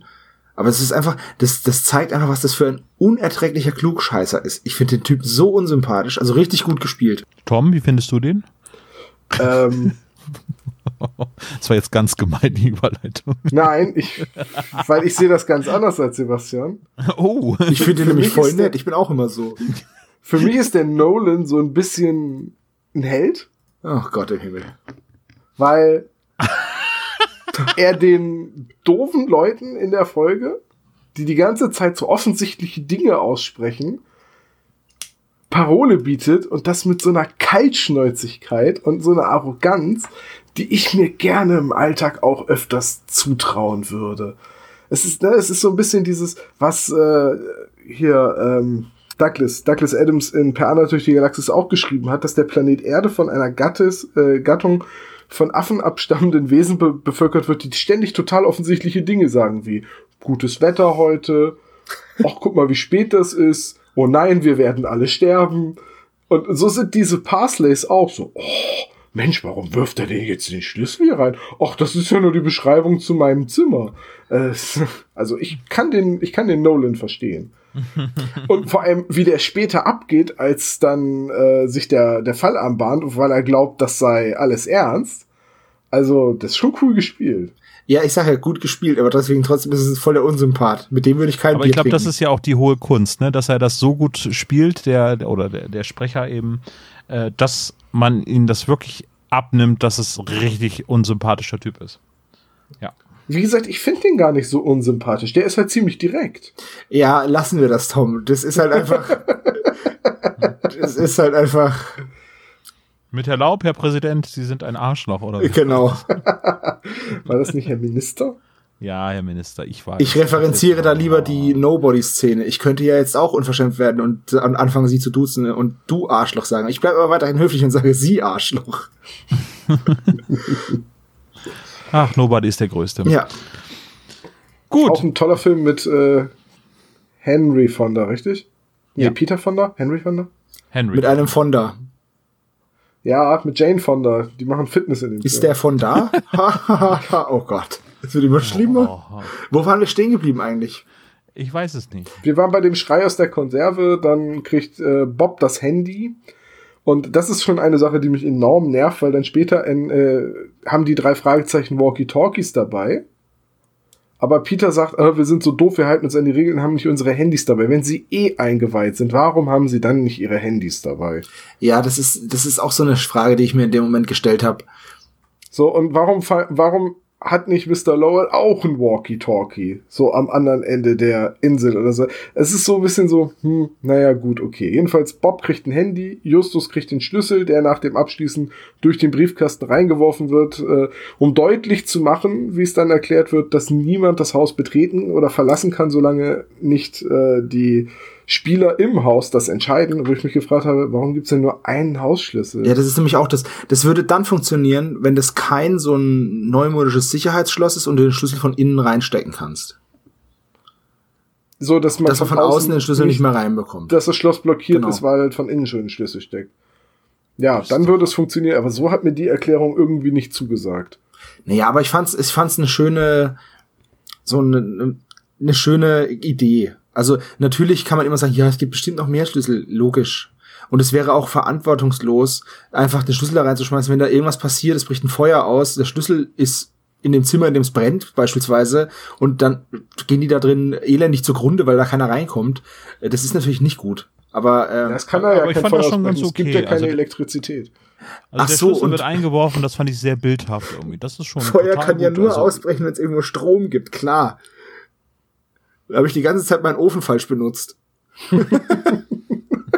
ich bin blöd, ich hätte eine Glühbirne reinlegen ein müssen. trockenes Haus. Naja, sei es drum. Jedenfalls kriegen dann alle Anwesenden noch einen Briefumschlag, der die Wegbeschreibung zum äh, ihrem Zimmer beinhaltet. Während ich weiß nicht, welche von den beiden jungen Damen dann hofft, dass das irgendwie eine Karte vom ganzen Haus ist, was wirklich ein bisschen der Idee des Winchester bzw. Marriott Houses ja widersprechen würde. Also ich, ich kann den Nolan verstehen. Ich finde sowas auch unerträglich, wenn Leute nicht mitdenken. Ähm, und äh, ist das, wird das eigentlich klar, dass ich gerade sarkastisch bin? Nee, ne? Ja, nee, leider nicht. Dann ist gut. Ähm, ich hab's auch, so, ich hab mir gerade gedacht, so. Das war jetzt auch wieder Sarkasmus, ne? Ja, ich, ich, ich lass euch mal, ich lass euch mal selber entscheiden, wann ich sarkastisch bin und wann ich. Das ist in der Regel lustiger. Sarkasception. Ähm, ja, jedenfalls gehen sie dann alle auf ihr Zimmer und Justus stellt fest, dass er ausgesehen ist als das Mordopfer. Dann gibt's eine lustige Szene, die fand ich wirklich ganz witzig beim ersten Hören vor zehn Jahren oder so, ähm, dass Peter als Mörder ihn dann mit einem Kamm bedroht. Ja, halt, halt, halt, halt, halt. So, kommen wir zur zweiten Frage, die ich Marco Sonnleitner gestellt habe. Ich wollte jetzt ganz geschickt überspringen und dann am Ende denkst du, Mist, das wollte ich doch noch irgendwo unterbringen. Na gut, dann, Ja, dann zu der nee, zweiten bin Frage. Ja, ich bin ein aufmerksamer Hörer. ich merke das schon. Äh, und ähm, genau, ich habe mich sehr darüber gefreut, dass Justus sich äh, alleine hinsetzt, ein Glas Cola trinkt und dann ein Buch von seinem Lieblingsautoren liest. Und nämlich H.P. Lovecraft. Und ich habe mich dann, äh, ihr wisst es äh, als aufmerksamer Hörer, dass ich mich mit Lovecraft ein bisschen mehr beschäftige, ein wenig mehr, nicht zu viel, und hatte mich dann gefragt, warum liest Justus Lovecraft? Das passt doch eigentlich nicht äh, zu zu ihm, dass er ähm, Geschichten liest über Geister äh, und äh, Geschehnisse, die nicht erklärbar sind, weil irgendwie seinen analytischen Verstand würde das doch widersprechen. Fand ich eine sehr spannende Geschichte, weil äh, es ja beschrieben wird, dass er gerade so eine Zombie-Slasher-Geschichte liest, wo äh, die Hand um die Kehle des Protagonisten gelegt wird. Und dann habe ich gesagt, so, Moment, welche Geschichte von Lovecraft könnte das sein? Und das war die Frage, die ich äh, Marco Sonnleitner gestellt habe. Antwort ist, ja, er hat halt keine bestimmte Geschichte vor Augen gehabt. Äh, er wollte halt einfach nur so diese trashige, äh, palpige Atmosphäre nehmen, um äh, das hier in dem Haus wiederzuspielen, damit diese Stimmung portiert wird. Sagtest du nicht sogar, dass. Stopp, stopp, stopp, stopp. Genau.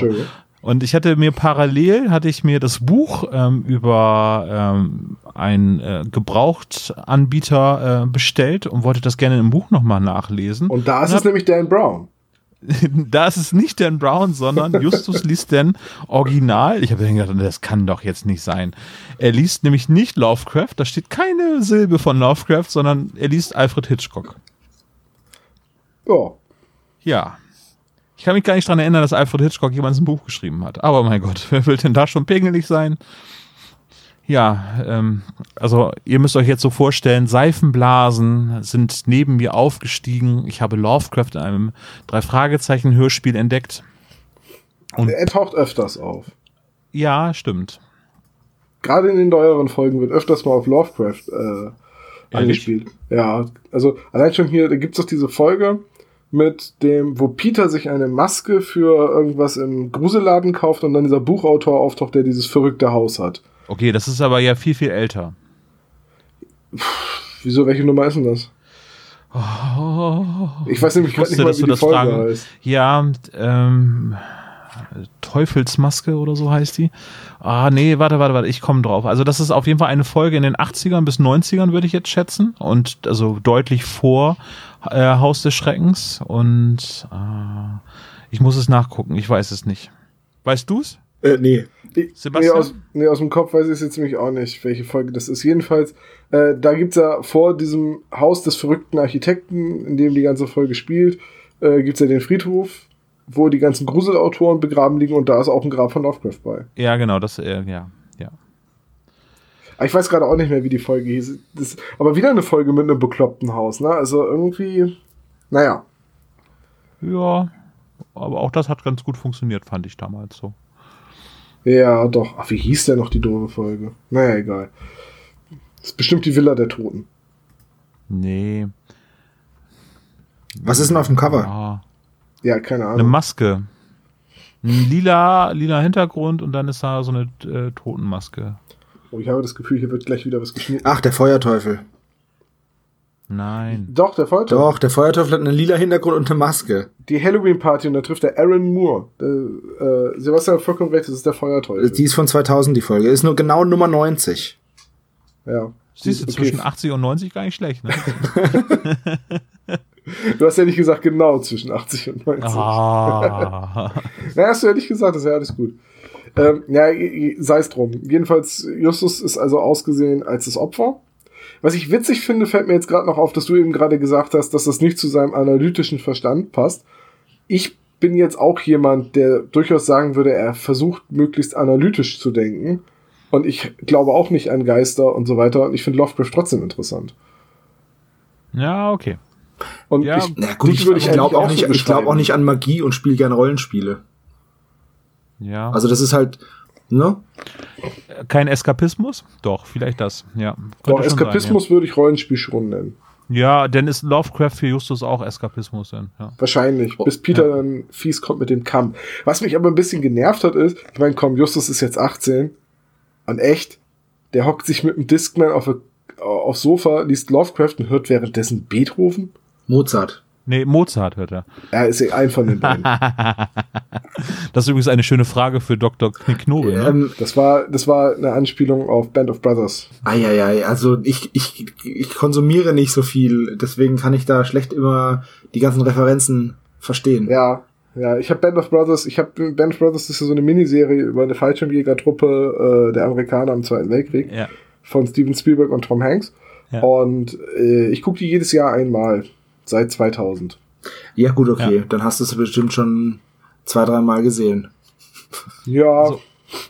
Was ich auf jeden Genau. Fall noch dazu sagen wollte, ähm, als ich das zum ersten Mal gehört habe, wo es diese Szene gibt, er sitzt da in seinem Ohrensessel und äh, äh, es gibt diese äh, Szene, wo ihm etwas an den Hals gehalten wird, also eine Klinge, so klingt es ja erst einmal. Wenn man das zum ersten Mal hört, fand ich das mega spannend. Also ich meine, es wird sehr schnell aufgelöst irgendwie und es ist dann auch lustig. Also es gibt dann eine, ein Happy End quasi für diese Szene. Aber, aber für, für den Moment, wo man das zum allerersten Mal hört und nicht wie wir die das jetzt irgendwie tausendmal zum Einschlafen totgedudelt haben oder ich auf jeden Fall. Tot Da ist es- gedudelt. Naja, ist ja auch so. Irgendwie. Also das ist innerhalb der ersten 15 Minuten, da kriege ich noch einige Sachen mit von den Hörspielen und das habe ich dann durchaus schon bestimmt 20, 30 Mal gehört. Und da äh, ist es jetzt natürlich nicht mehr so, weil man ja weiß, was passiert, aber beim ersten Mal hatte ich da richtig eine Gänsehaut und das, äh, das vermisse ich so ein bisschen bei, bei neueren Folgen, dass es solche Gänsehautmomente gibt. ich kann mich ehrlich gesagt nicht mehr dran erinnern, wie, ob ich die Folge damals, ob ich das spannend fand oder so, weil das ewig her ist, dass ich die Folge das erste Mal gehört habe. Ja. Naja, ich habe, das ist ja jetzt meine, mein Vorschlag gewesen, die Folge, und ich habe mich genau aufgrund dieser Stimmung, die zu Anfang gerade da ähm, aufgebaut wird, habe ich diese Folge gut in Erinnerung. Es ist auf jeden Fall eine der Folgen, die in meiner drei Fragezeichen Pause war, 2009. Da habe ich angefangen zu studieren. Da habe ich kein drei Fragezeichen gehört. Nee. Ja. Also, ich glaube, meine Pause hat wirklich ziemlich genau ungefähr mit dem Rechtsstreit angefangen und hat erst bei Folge 150, 160 wieder aufgehört. Ja. Deswegen Ja. ich da auch diese e-, eklatante Bildungslücke, diese Unschärfe habe. Ja. Ach, Herr Heisenberg, ne? Wenn was gar nicht geht, dann ist es Unschärfe. So, aber jetzt beginnt der Plot dann eigentlich so, ne? Also Na haben wir- endlich, nach 20 Minuten. Ja, die Stimmung ist aufgebaut, äh, dann soll es den Treffpunkt geben und äh, Justus soll eigentlich äh, das Opfer sein und Peter ist der Mörder. Das soll inszeniert werden, aber dann wird die Ruhe durchbrochen durch einen Schrei und äh, alle ähm, kommen zusammen und dann stellen sie fest, Scavenger ist nicht da. Moment. Zu Fürderst wird erstmal wieder Bob umgenockt. Ach so, ja, ja, okay, Ja. Handy ist weg, genau, also nochmal. Äh, Ganz ehrlich, ich hätte einen Taschendiebstahl viel cooler gefunden, als dass Bob reinkommt und sagt, oh Gott sei Dank, du hast dasselbe Zimmer. Ich bin niedergeschlagen worden. Wo ich gesagt, warum muss Bob dann immer auf der Ommel kriegen? Ein, ein Taschendiebstahl, den er erst jetzt bemerkt hat, wäre doch viel spannender gewesen. Ja, Marco Sonnleitner ist ein großer Fan von unserem Klischee-Koeffizienten. wollte- Das Gefühl habe ich allerdings auch, wenn ich mir seine Folgen so anhöre. Und was ich mich da noch viel mehr frage, ist, wenn Bob Blut an der Hand hat, entweder er hat sich an der Hand verletzt beim Sturz oder er hat eine blutende Wunde am Kopf.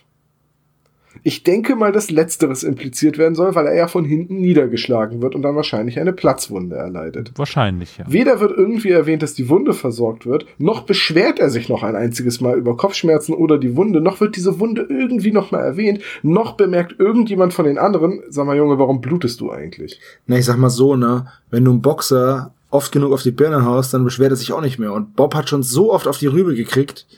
Für den ist es Ich einfach. könnte ihn stundenlang mit dieser sterilen Beinschiene auf den Kopf hauen, ohne dass es einen Effekt hat, aber leider habe ich keine Zeit. Kennt ihr das nicht? Nee. Nö. Das ist, wo, wo Huma als Boxer bei Dr. Hilbert sitzt und Dr. Hilbert dann sagt, sie haben ein kleineres Gehirn mit mehr Hirnflüssigkeit. Ach so, und auch In der Fachsprache nennen wir das das Huma-Simpson-Syndrom. oh, warum immer ich? Ach stimmt, wo er als Boxer arbeitet. Wo Ja. er nicht, wo wo er- er wo er nichts dann kann und von, von Kid Mo gespon äh, äh, trainiert wird. Ja, und, und dann am Ende gegen den, hier, den Mike Tyson aus Springfield. Wie heißt er denn noch? Ähm, äh, ja. Ah, Frederick Douglass. Nee. Das ist jetzt. Nee, Frederick Douglass war. Nee, warte, warte, warte, sag nix, sag nix. Frederick Tatum. Frederick Tatum.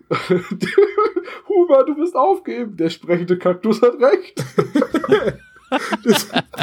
Aber es hat eine Stunde gedauert, bis wir bei den Simpsons angekommen sind. Ich bin ein bisschen enttäuscht von dir, Tom. Ja, ich fürchte auch, dass diese Folge noch sehr, sehr lange dauern wird, wenn wir so weitermachen. So langsam Ja, wie die Geschichte großartiger in, Kommentar, in Fahrt der kommt. unfreiwilligste, genau, der unfreiwilligste Simpsons-Podcast aller Zeiten. Ne? Das fand ich auch super. Hat mir sehr gut Wer hat gefallen. es geschrieben? Ich möchte ihm einen Orden verleihen. ja. Kommen wir in der nächsten Feedback-Folge dazu. Ich glaube, die nächste Folge wird mal wieder eine Feedback-Folge werden, weil wir haben einiges angesammelt. Ja. So, äh, aber können wir jetzt dann weitermachen? Genau, und äh, Sebastian hat völlig recht. Äh, also jetzt wird die Handlung vorangetrieben. Lloyd Scavenger ist verschwunden. Äh, Und dann treffen sich also alle und äh, beratschlagen sich und für mich wäre das eigentlich schon der Punkt, wo ich die äh, mit der Wahrheit auf den Tisch käme und sage, pass auf Leute, äh, hier läuft gerade was schief.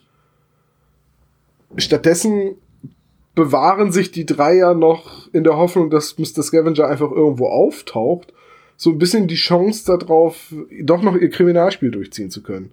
Obwohl Richtig. Justus jetzt, obwohl er ja eigentlich das tote Opfer sein und verschwunden sein soll, sowieso immer noch mit rumläuft. Ja. Ja, gut, ähm, Könnte man das Hörspiel kürzen, weil äh, Thomas Fritsch sagt dann, sie wartet in fünf Minuten und nochmal zehn Minuten. Kurzfassung, sie wartet in 15 Minuten. Ach, mathematische Witze. So, Und dann kommt diese Szene, wo sie eben den Schrei hören, dann laufen alle hin und dann sehen sie durch das Licht einer, eines Oberlichtes, durch einen Lichtschein, wie Mr. Scavenger gefesselt auf dem Boden liegt und dann irgendwie in die Dunkelheit gezerrt wird. Und diese Beschreibung, wie er da auf dem Boden liegt und wie er gefesselt ist und sich wie ein Wurm krümmt, das wird sehr in die Länge gezogen. Diese Szene dauert auch sehr lang und Mrs. Parsley äh, ist kurz davor zu eskalieren.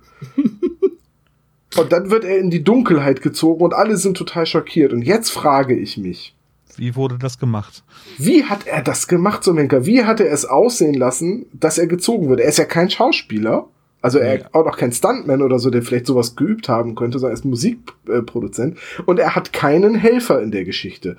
Wie zum Henker hat dieser Se- Mann sich selbst gefesselt sich auf den Boden gelegt und es dann so aussehen lassen, als würde er in die Dunkelheit gezogen werden. Ich denke daher an so einen ganz verrückten Mechanismus mit einer Kerze, die ein Seil durchbrennt, weswegen langsam ein Gewicht runtergelassen wird über so einen Seilzug, so dass er quasi wirklich langsam weggezogen wird. Oder die Szene funktioniert einfach nicht und ist Quatsch. Oder es das war einfach nur eine. Puppe, was die Jacke von Lloyd Scavenger anhat, weil sie identifizieren Lloyd Scavenger nur An der Jacke, durch die ja. Jacke. So wie Genau. der in Simpsons-Folge, als Homer mit einer lebensechten Puppe seinen eigenen Tod vortäuscht, um das Wochenende frei zu haben. Richtig. also ich war da ganz stark an Detektiv Conan erinnert. Total, ne? Oh, Coco Coco Mori, der berühmte Meisterdetektiv. Der, der seine Fälle im Schlaf löst. Und dann immer die gleiche Musik. Das ist so geil. Ja, ich habe äh, die ganze Szenerie übrigens äh, Schnitzeljagd genannt. Ja, das, das S- trifft es Scavenger Hunt ist es ja, ne? laufen dann relativ kopflos durch das Haus auf der Suche nach der Küche, in der Mr. Scavenger verschwunden ist. Hm. Ähm, ah, da, pass auf, jetzt habe ich die Idee. Er hat das Seil an seinen Füßen und an einem elektrischen Schneebesen mit einer Zeitschaltuhr befestigt. Und als dann die Uhr abgelaufen ist, wurde der Schneebesen eingeschaltet und hat sich durch das hohe Gewicht nur sehr langsam gedreht. Und deswegen sah es so aus, als würde er an den Füßen weggezogen werden. Jetzt habe ich's. Das ist ähm, hundertprozentig die Lösung des Falls. Aber weißt du, was ich mir gedacht dann habe? dem Herrn Sonnleitner noch mal eine E-Mail schreiben? Vielleicht antwortet er ja kurz. und Pass mal auf, oder frag ihn mal, frag ihn doch mal, ob er als Kind oft campen war. Weil wenn du dich im Schlafsack verhedderst, dann ist es, glaube ich, genau das Gleiche, dass du, dann bist du selber gefesselt und, und wurschtelst dich das so durchs Zelt. Das ist mir zum Beispiel auf Festivals schon öfter passiert. Aber ganz im Ernst, ne? ohne jetzt wieder klugscheißen zu wollen, so im Nachhinein ist das ja immer leichter. Aber wäre die Szene nicht spannender gewesen, wenn sie ihn da sehen, alle Hals über Kopf losstürmen, um ihn zu suchen und als sie da ankommen, ist der einfach weg? Ja. Aber im Endeffekt ist ja genau das, das was passiert, nur dass sie noch diese, dieses Dass sie gruselige, doch sehen, wie er weggezogen Ja, das, wird. also diese Szene hat mich so ein bisschen an Alien erinnert. Ich weiß zwar nicht, Ja, ob da überhaupt eine Szene vorkommt, die genau so ist, aber dieses Gefühl von, ähm, du ziehst dabei zu, wie jemand vermeintlich, also ne, stirbt oder Ja, Peter hat Ja, dann ja auch passiert bei sofort Alien wieder schon. Angst Ja. vor, vor dem Übernatürlichen. ja, klar. Ja. Tja, Ja, ist, ja. Halt, ist halt die Frage. Jedenfalls ist Lloyd Scavenger dann weg. Die drei Fragezeichen wissen nicht so recht, wie sie mit der Situation umgehen sollen. Das Handy ist weg. Das Schloss nach draußen ist mit Kunststoff, äh, mit Sekundenkleber ähm, verklebt. Und Mr. Nolan geht so richtig ab, weil er sagt, ha, so habe ich mir das hier vorgestellt. Könnte noch ein bisschen mehr Blut sein, aber so habe ich es mir vorgestellt. Ja. Es war schon, schon, der, ich sag doch, der Typ ist nicht ganz knusper. Ja, der ist schon, der ist schon ziemlich cool, ja, hast du vollkommen recht. Oh, das war Sarkasmus. Oh, ein Sarkasmusdetektor, was für eine nützliche Erfindung. Die Frage ist halt immer, wie sicher ihr euch seid, ob das wirklich Sarkasmus war. ja, wer weiß es schon, ne? Ja. Schreibt's in die äh, Kommentare rein. Aber bitte immer mit von bis Angabe. Also von Minute 5 bis Minute 25 war Tom sarkastisch. In den Rest der Zeit war er ein Arsch. Ja, gut. Ich weiß gar nicht mehr so. äh, Das habe ich alles jetzt nicht mehr so auf den Schirm. Sie laufen jetzt nur noch durchs Haus, laufen mehrfach über die Treppe, die äh, acht Stufen runter und dann wieder neun Stufen hochgeht und damit 90 Zentimeter überwindet. Ähm, Ich musste da ja so ganz weiter oft an das Haus denken, wo Ned Flanders bei den Simpsons das Haus äh, kaputt geht und die und die Bewohner von Springfield bauen ihm ein neues und es ist halt im Endeffekt so ein totales Müllhaus. oh, das Poster würde ich nicht entfernen. Das ist halt tragendes ein tragendes Poster, genau. Ich habe diese Szene in Voraussicht für unseren Podcast schon gesucht bei äh, YouTube und das, ich habe sie nur auf Spanisch gefunden. ah, Ich, Oh, ich werde noch mal nichts. weiter graben. Also lustigerweise findet man nahezu alle Ausschnitte von den Simpsons, aber die, die man auf Deutsch oder Englisch nicht findet, findet man immer auf Spanisch. Senor Simpson. immer von der Wespe einge oi, Oi, oi, oi, ay, muchacho. Ja, also auf jeden Fall, da, also dieser Mittelteil, da passiert nicht viel außer Atmosphäre erzeugen. Das äh, stimmt schon. Also die, die suchen ihn. Ähm, es wurde ja anfänglich auch erwähnt, dass es eventuell eine Geheimtür geben oder einen Geheimgang geben soll in dem Haus, was von Lowell aber dementiert wird oder es es früher mal einen gegeben hat, aber der ist längst nicht mehr zu gebrauchen oder wird nicht gefunden. Keine Ahnung, weiß ich nicht mehr. Aber dann zwischendurch ist doch eigentlich nur, äh, sie hören Geräusche und äh, dann laufen sie dahin und dann verschwindet zwischendurch noch jemand, der zufällig irgendwie seine Schnürsenkel zumachen sollte. Also da wird das nochmal so ein bisschen angedeutet, dass jetzt noch mehr Leute verschwinden. Das wird aber relativ schnell wieder Ja, aufgelöst. also das war ja, das war ja mit die lameste Erklärung überhaupt, ne? Ja. So, ja, ich hab, wir sind in einem Haus, das ein Labyrinth ist. So. Und wir haben jetzt gerade gesehen, dass einer unserer, unserer, ja, Mitspieler weg ist. Und es wird aufgelöst, dass wir, dass, dass, dass es nicht zum Spiel gehört. Jetzt bin ich mir über Ja. die Schuhe und zwar ganz leise am Ende der Gruppe, dass mich niemand hört. Und dann warte ich, bis sie um die nächsten drei Ecken sind, dass sie schön weg sind und ich mich verlaufen kann. Mr. Kittel, genau. Ah. Ja. ja. Äh, Es wir- wirkte so ein bisschen wie so ein roter Hering, der aber irgendwie nur zwei Minuten aufrechterhalten worden ist. So. Ja, eigentlich war das ziemlich überflüssig, oder? Also, Ja. Ja. so fürs war- Hörspiel trägt es irgendwie nichts bei. Zumal man Ja. das ja auch hätte, ähm, es wird ja am Anfang gesagt, dass wenn man sich verläuft, dass man dann mehrere Stunden brauchen kann, bis man gefunden wird. Ja. Und Ja, deswegen beschließen sie ja auch alle zusammen äh, weiter zu suchen, damit sie sich nicht verlieren und in dem Haus verlaufen. Genau. Das hält auch exakt zwei Minuten und dann, äh, oh, okay, wir haben hier eine Treppe, einmal nach Norden geht's weiter, es geht nach Westen weiter und nach Osten. Ja, dann teilen wir uns auf. Und vor allem, wie die Gruppen aufgeteilt werden. Das Ja. ist so, ich möchte ins Gewinnerteam. das ist so, ja, die, die, die Frauen gehen mal da lang und die Männer gehen mal hier lang. So blöd. Aber alter Scream-Klassiker, irgendwie niemals die Gruppe trennen. Ich komm gleich wieder. Das ist wie wenn du, wenn du ein Geräusch im Haus hörst und dann die Treppe hochzugehen. Hallo? Oder du bist ein Polizist, ja, und siehst auf der anderen Straßenseite deinen Verdächtigen und du redest von der anderen Straßenseite, rufst du seinen Namen, halt, stehen wir Polizei, geh doch einfach hin, geh doch hin, sag nix, hau ihn um und verhafte ihn. Aber Filmdramaturgie, das liegt dir nicht so, Sebastian, ne? Ich finde einfach, dass das unrealistisch ist. Wenn ich jetzt, wenn ich doch jetzt ein Polizist bin und jemanden erwischen will, dann, dann am besten rufe ich noch von zu Hause aus an. Du pass mal auf, wo bist denn du gerade? Du bist verhaftet. Jetzt, ab jetzt kannst du wegrennen. Das ist doch bescheuert. Geh hin, hau ihn um, so, du bist verhaftet. Ja. Oder was auch Naja, ein Klassiker ist, halt stehen bleiben. Hat es jemals funktioniert? Ja. Oder Bei stehen bleiben oder Warte, ich schieße, warte, warte, warte. der Verbrecher rennt Genau. weg und keiner schießt. äh, legen Sie die Waffen nieder und heben Sie die Hände. Das war bei äh, Beverly Hills Cup. Cup? Der von Cup und Kappa? Oh. Ja, der Fuchs. Beverly Hills Äh, Kappa. Ich finde jedenfalls diese ganze Schnitzeljagd durch das Haus, die ist ja dann relativ schnell erklärt. Äh, Auf einmal kommt dann die Geschichte von dem Geist, dass halt die äh, Miss Marriott der Meinung war, dass sie heimgesucht wird. Sie und alle Leute, die mit einer Marriott-Waffe getötet haben, sollen von den Geistern heimgesucht werden und darunter besonders viele Indianer. Das ist ja ein Aberglaube, den die äh, Frau Winchester wirklich hatte, weswegen ja das Original Richtig. Winchester auch, Haus auch Ja. gebaut wurde.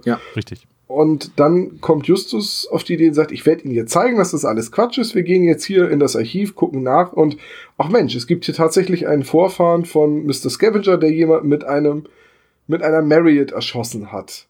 Beste Also- Szene. Ich stelle mir jetzt gerade vor, wie beim Pokern jemand unter den Tisch greift und mit einem fucking Gewehr wieder hochkommt. Naja, also Winchester hat ja auch, hat ja auch Pistolen rausgebracht, oder? Äh, pff, ne, Nee. ja. So, gefährliches, gefährliches Halbwissen. das- Wenn, ich, ich kann ja kurz mal googeln. Also Winchester hat auch Pistolen, so ist nicht, aber wirklich bekannt geworden oder The Gun That Won the West waren halt die Winchester Gewehre. Ja.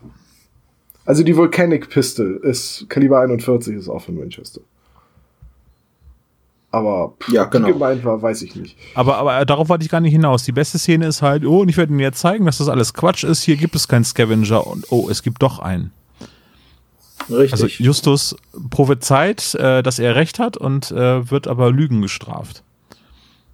Aber diese Szene, also dass äh, es eine Überraschung gibt, wo Justus mal nicht recht hat, das wird am Ende ja nochmal gebracht. Und äh, da funktioniert sie dann nicht mehr. Also das wird dann, also dieser Gag wird ein zweites Mal versucht anzudeuten und dann ist es halt genau andersrum. Hat so die Szene so jetzt ein bisschen schlechter gemacht, fand ich. Wisst ihr, was ich meine? Ja, schon. Äh, ich möchte auf dieses Archiv und den ausgefeilten, unschlagbaren und garantiert, also wirklich idiotensicheren Plan von Lloyd Scavenger sowieso später noch eingehen. Ja, bitte. Ähm, jedenfalls kommen, gehen die anderen dann alle weiter, die drei bleiben noch zurück und Bob wird klar, dass die Person, die direkt vor Scavenger einsortiert war, was für ein Zufall, ein Anagramm für Geheimpassage, also Secret Passage ist. Und dann kommen die drei auf die Idee, dass es einen geheimen Ein- und Ausgang gibt, obwohl das am Anfang von Mr. Lowell verneint wurde. Und da frage ich mich jetzt, weiß Lowell wirklich nicht von dem Geheimgang? Oder lügt er, damit sich niemand auf die Suche nach dem Geheimgang macht? Und wenn er lügt, warum hat er dann den drei Fragezeichen nicht gesagt, übrigens für den absoluten Notfall gibt es einen Geheimgang? Tja. Gute Frage, aber ich glaube, das fällt in den Bereich des der Hörer darf es halt nicht wissen, deswegen darf, dürfen es auch die drei Fragezeichen nicht wissen. Okay, das ist also. Okay, gut, ja, wahrscheinlich. Wahrscheinlich Ich habe das Buch leider nicht durchgelesen. Ich kann ja nochmal nachgucken, ob es da erwähnte sachdienliche Hinweise in dem Buch gibt. dazu. Also das wäre jetzt meine Erklärung, weil wenn du es den drei Fragezeichen sagst, ne, ja. Sagst du es automatisch auch den ganzen Leuten, die dazu sagst du es auch dem Hörer und dann ist ja klar, ah, es gibt einen Ausweg. Der ganze, der ganze Trick ist ja an dem, an dem Hörspiel beziehungsweise an dieser Geschichte, dass es eben wie, wie, wie, wie die, immer dieser Mord im geschlossenen Raum ja? oder im verschlossenen Raum, dass du praktisch ein Verbrechen hast, aber niemand kann rein. Also muss es einer von der Gruppe sein. Nur dieses einer aus der Gruppe ist es, das kommt halt da nicht so wirklich rüber. Nee, also, weil's, also man hätte da auch noch viel mehr so im falsche Pfade und rote Heringe einbauen können, dass da noch weitere Leute vielleicht im Haus sind, dass mehr Dinge verschwinden. Also, das ist eben das, wo die Folge für mich so ein bisschen dann scheitert. Die baut eine enorm dichte, gute Atmosphäre auf, die ist enorm spannend in dem Haus und sobald es dann in Richtung Auflösung geht, ist die Folge, oh, gähn nicht schon wieder. Ja, da kommen wir ja gleich zu. Also ich meine, ich meine, wir können da jetzt eigentlich schon zukommen. Also die entdecken den Geheimgang äh, hinter der Tür, äh, hinter der Wand sozusagen. Und ich musste da übrigens, das muss ich noch mal ganz kurz loswerden, ich musste immer an einen ganz bestimmten Menschen denken, der in einer Wand lebt. Herr Riebmann. Hören Sie auf, Schokolade durch meine Steckdose zu drücken. Ich bin ein Adventskalender. Herr Riedmann, haben Sie Schreien aktuell abonniert? Nein!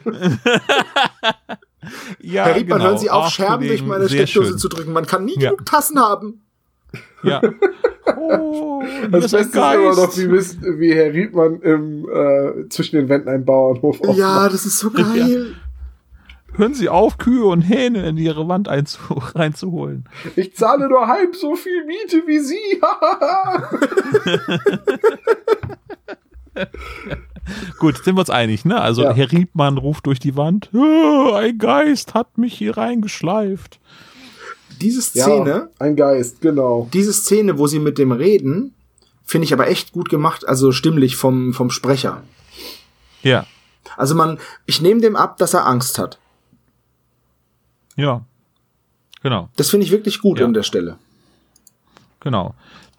Also sie gehen dann hinterher, also sie finden dann aufgrund äh, genau dieser äh, dieses Anagramms, ich meine, da muss man aber ganz schön auf Zack sein, um dieses Anagramm mal eben schnell lösen zu können. Und nur aufgrund seines eigenen Versprechers.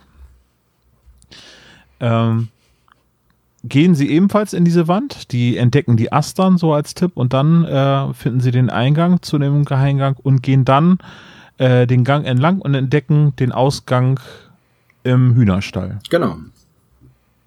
Oder im Pfauenpavillon, so heißt der, glaube ich, ne? Äh, Hühnerstall und dann Pfauenpavillon.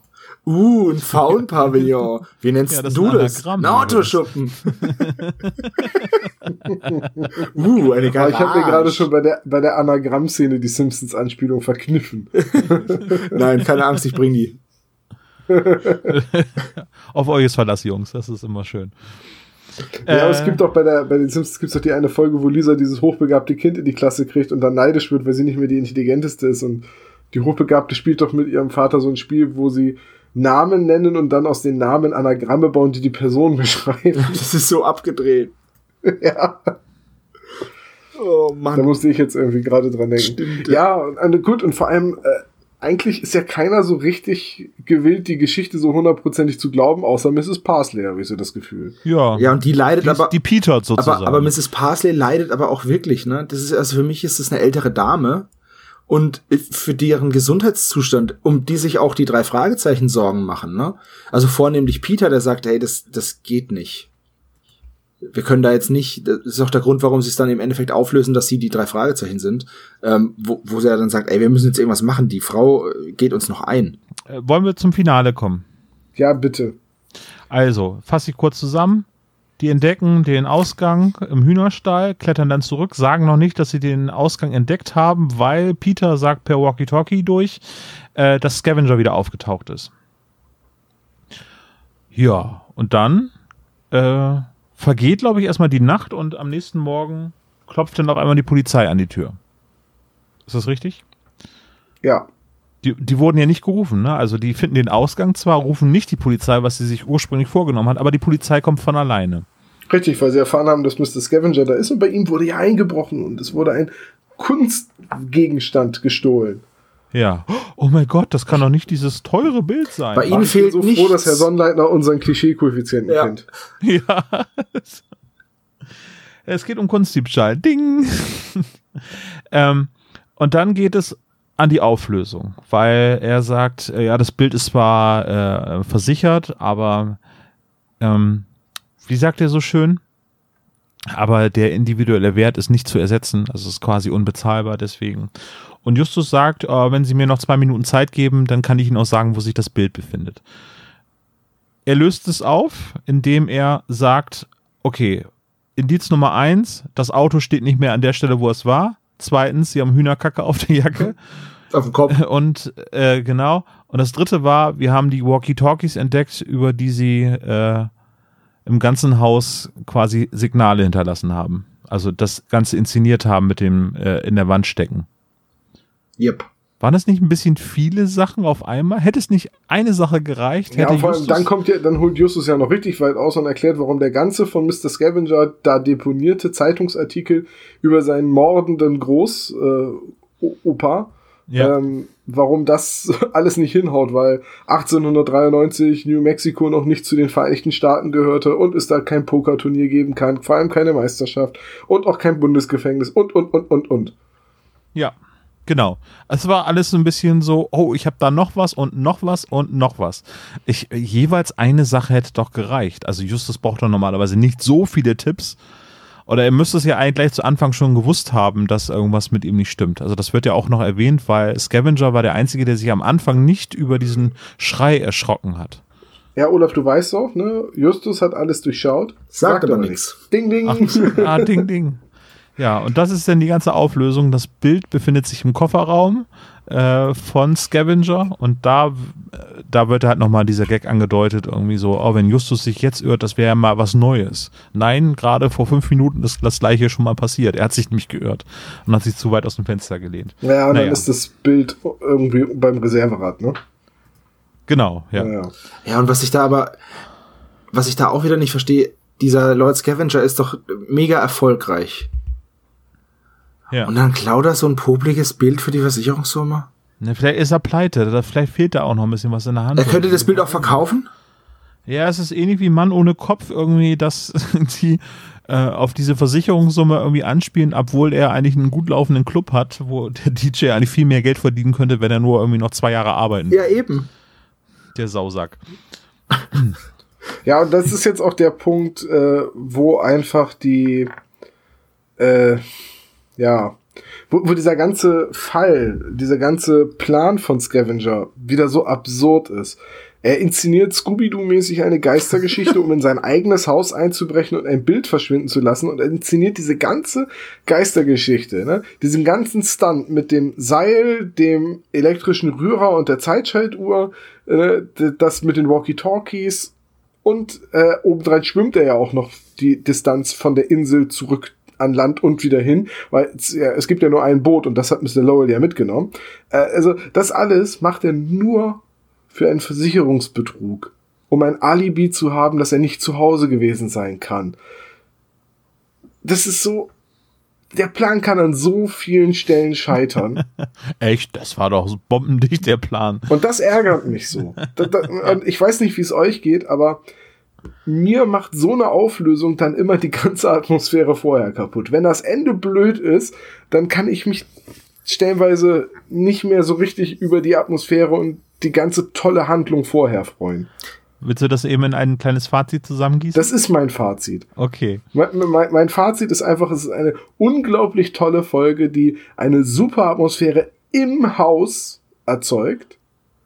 Und ich hätte es so großartig gefunden. Es, es wäre sogar ein viel besserer Plan, wenn sich da die ganze Zeit schon irgendwie, weiß ich nicht, drei Leute verstecken, die die ganze Zeit falsche Fährten legen und die den Scavenger tatsächlich entführt haben und, und weiß ich nicht, vielleicht noch verprügeln oder so und, und währenddessen wird bei ihm eingebrochen.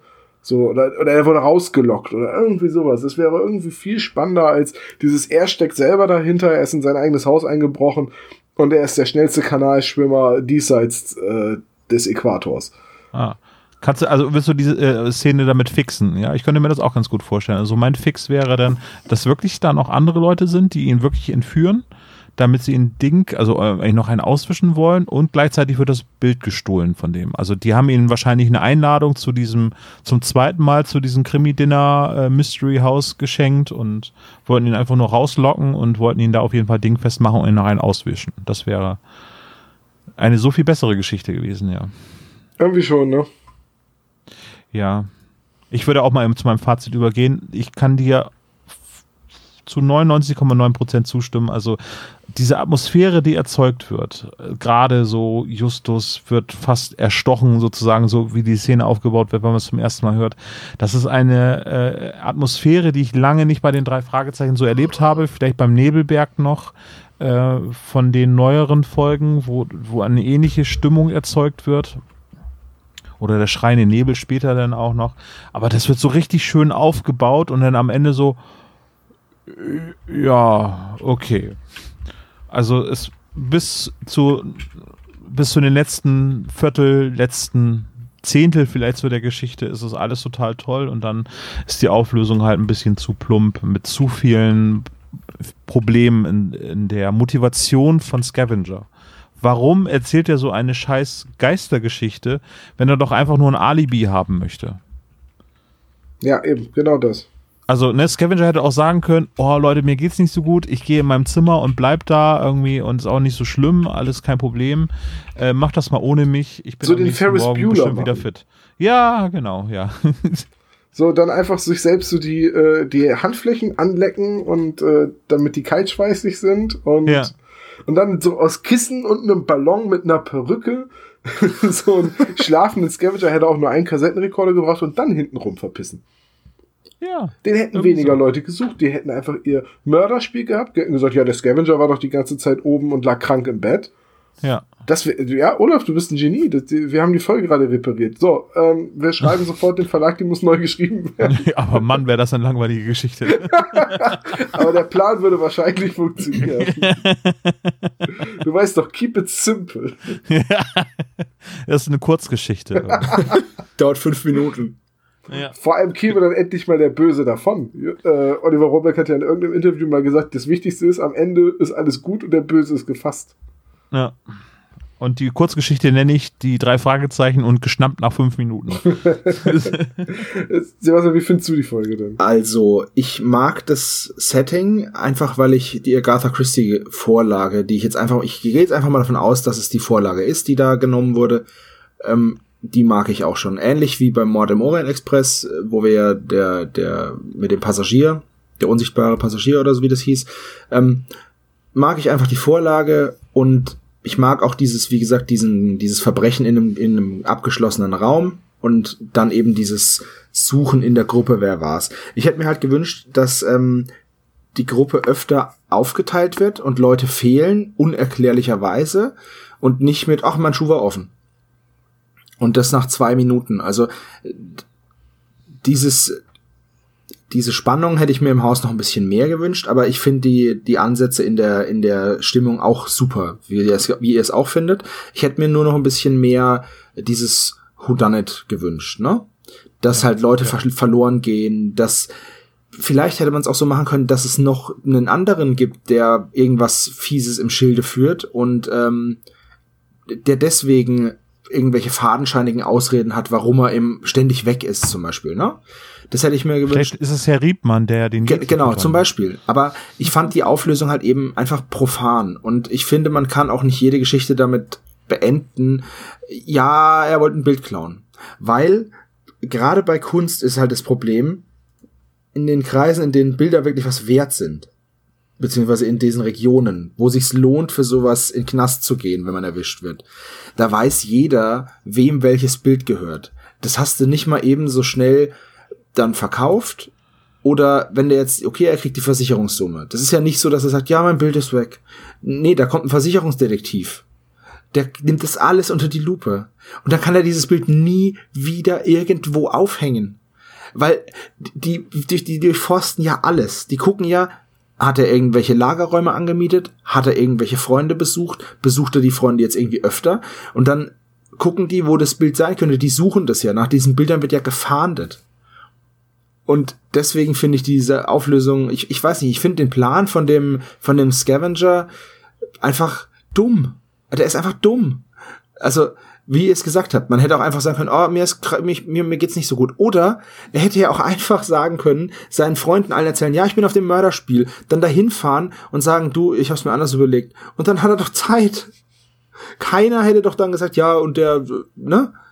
Das ist einfach, ich finde das Alibi, dieses, Ja, man merkt, wir sind alle drei viel bessere Kriminelle als naja, die. ich denke mir halt einfach, die, das Setting, das Setting ist eine schöne Idee, aber weil du bei den drei Fragezeichen niemanden umbringen kannst, musst du irgendwie ein Verbrechen schaffen, das dieses Setting irgendwie rechtfertigt. Und da hat, da ist dann halt eben meine Meinung, ist halt, ja, okay, dann mache ich einen Kunstdiebstahl da draus, dann kann er sich verzipfeln, aber wir haben trotzdem dieses, dieses ähm, Setting in diesem Haus und dieses Whodunit, ähm, aber das eigentliche Verbrechen findet woanders statt, weil du das ja nicht in dem Haus stattfinden lassen kannst, weil was kannst du da machen? Im Endeffekt kannst du das nur nutzen, um jemanden aus dem Weg zu räumen. Und deswegen finde ich das daran krankt's, meiner Meinung nach. Ich Ja, überlege wir- gerade, es gibt irgendwie eine Special-Geschichte, wo es zu Anfang der Geschichte so eine Whodunit-Situation gibt und das wird dann aufgelöst. Das ist sozusagen das Ende eines Falls und dann beginnt der eigentliche Fall für die drei Fragezeichen. Ich weiß nicht mehr, was das ist. Wir sind uns Stimmt. schon ziemlich einig, kann das sein? Ja. Hm. Also es ist jetzt Haben wir ganz selten. keine, ne? keine von meinen Lieblingsfolgen, muss ich ganz ehrlich sagen. Und ich werde sie jetzt auch, nachdem ich sie in der Vorbereitung drei oder viermal gehört habe, ich werde sie mir jetzt nicht mehr anhören. Und ich musste, also erstmal, ich musste sie mir halt deswegen so oft anhören, weil ich auch Probleme hatte, die Stimmen auseinanderzuhalten und ähm, durch diese vielen Namen und äh, die aber eigentlich nur dafür da sind, um eine Gruppe zu erschaffen. Das, das fand ich halt verwirrend und deswegen habe ich immer wieder den Faden verloren. Es gibt so, es gibt so Geschichten und, und oder Hörspiele von drei Fragezeichen, denen kann ich nicht voll konzentriert zuhören. Da merke ich, dass irgendwann schweifen meine Gedanken ab. Und das fesselt mich dann einfach nicht. Und dann, da komme ich dann an so Punkte, wo ich sage, okay, ähm, diese Szene, aber wie hätte die denn auch anders sein können? Und batsch bin ich zehn Minuten später und denke mir, hey, wo, wo bin ich denn jetzt? Also, ja. Mich hat sie nicht gefesselt. Tut mir leid, aber ist so. Nö, ich kann das durchaus nach, nach, nachvollziehen. Ich finde, wie gesagt, die Spannung im Haus ist ganz gut. Äh, danach, ja. Es ist halt so profan. So dieses, ja, ein Bild geklaut. Ja, das ist, das ist so wirklich schade. Das ist letztendlich, du hast so eine spannende Folge, so eine spannende Herleitung, und dann läuft es am Ende nur wieder auf Bild. Da wäre es doch viel cooler gewesen, wenn er eine Bank überfallen hätte. Ja. Ja, ja, zum Beispiel. Mit einer, das mit da kein einer, reicher mit einer Lloyd dann- Scavenger-Maske auf. weißt du, was ich meine? Du überfällst eine Bank und verkleidest dich als dich selbst. Weil nur das dadurch ist funktioniert's, dass ja jeder sieht, wer du bist, aber du ein Alibi hast. Ein wasserdichtes Alibi. Das gab's aber schon bei Doppelte Täuschung. Oh, Spoiler. Da waren's aber, da war's aber die Lösung. Zwillinge. ja, fast. Genau. Ähm, ja, ist eigentlich nichts mehr viel zu, äh, zu sagen. Wollen wir den Klischee-Koeffizienten durchgehen? Ja, lass uns das doch mal tun. Sehr gerne. Habe ich den noch auf? Ja, ich habe. Nee, das ist was anderes. Äh, also 250 Da. Gramm Mehl. Ach nee, das war was anderes. Ich weiß nicht mehr, kann man, Kokain kann man doch besser mit Backpulver strecken, oder? ja, genau. Würde ich auch, Ja, würde ich auch auf jeden. Fall sagen, weil das Ding, das Ding ist halt, Mehl klumpt halt, wenn es mit Schleimhäuten in Berührung kommt. Und dann hast du, dann hast du irgendwann so eine klumpige Nase und wenn du dann niest, fliegen halt Donuts raus oder so. Da musst du halt echt Es aufpassen. wäre nicht effektiv, aber es wäre sehr lustig. Wär mega Gut, witzig. Äh, Klischee-Koeffizient. Ähm, Kontenance, genau. oh nein, es der regnet schon wieder. Der Anfang ist äh, ziemlich leer. Da ist nicht so richtig auf der Zentrale, also es gibt keine Zentrale, es gibt keinen Schrottplatz und äh, Cotter und Reynolds kommen nicht vor. Ähm, aber ich habe einfach mal Bob war im Zeitungsarchiv angehakt, weil, also in einem Archiv waren sie ja. Ja, ja, Sie gucken auch was nach, ich finde, das zählt. ja, ja. Okay, fünf Punkte. gut. Und dann wird natürlich der gute Bob auch äh, niedergeschlagen. Einmal 20 Punkte. Peter hat Angst vor Übernatürlichen. Einmal 10 Punkte. Dann hat Justus natürlich alles durchschaut, beißt sich aber auf die Unterlippe und sagt nix. Einmal 25 Punkte. Außerdem geht es in der Folge um einen Kunstdiebstahl und äh, das ist so prominent einmal 50 Punkte.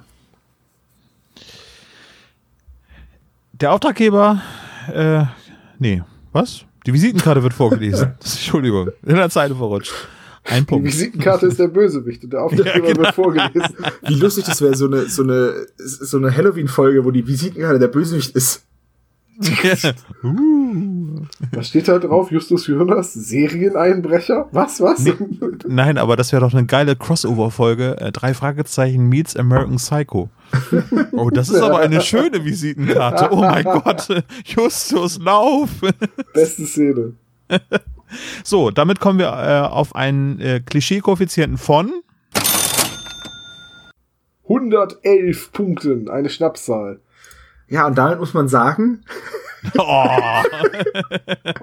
Sebastian hat einen Sprung in der Platte. so eine, ist eher so eine mittler, nee, man muss sagen, es ist eine ähm, wenig klischeebehaftete Folge.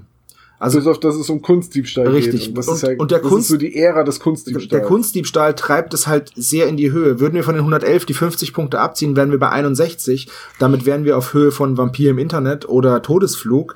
Und so sind wir mit 111, naja, also zum Beispiel die Comicdiebe hat 131. Aber ja, die Spur des Spielers hat 121. Also in dem Bereich bewegen wir uns da. Hm. Hm. Ja. Ja. Also ich finde sie nicht sehr klischeebehaftet. Das Einzige, was wir halt haben, ist Peter hat Angst und Bob kriegt auf die Mütze. Das ist, das ist schon wirklich, das sind wiederkehrende Klischees, die halt wirklich, aber der Rest ist halt, da passiert nicht viel. Also schon ein außergewöhnliches Setting, kann man dann schon so sagen. Ich, ich, ich könnte mal eben äh, noch mal eben ins Rennen schicken, nachträglich zum Klischee-Koeffizienten.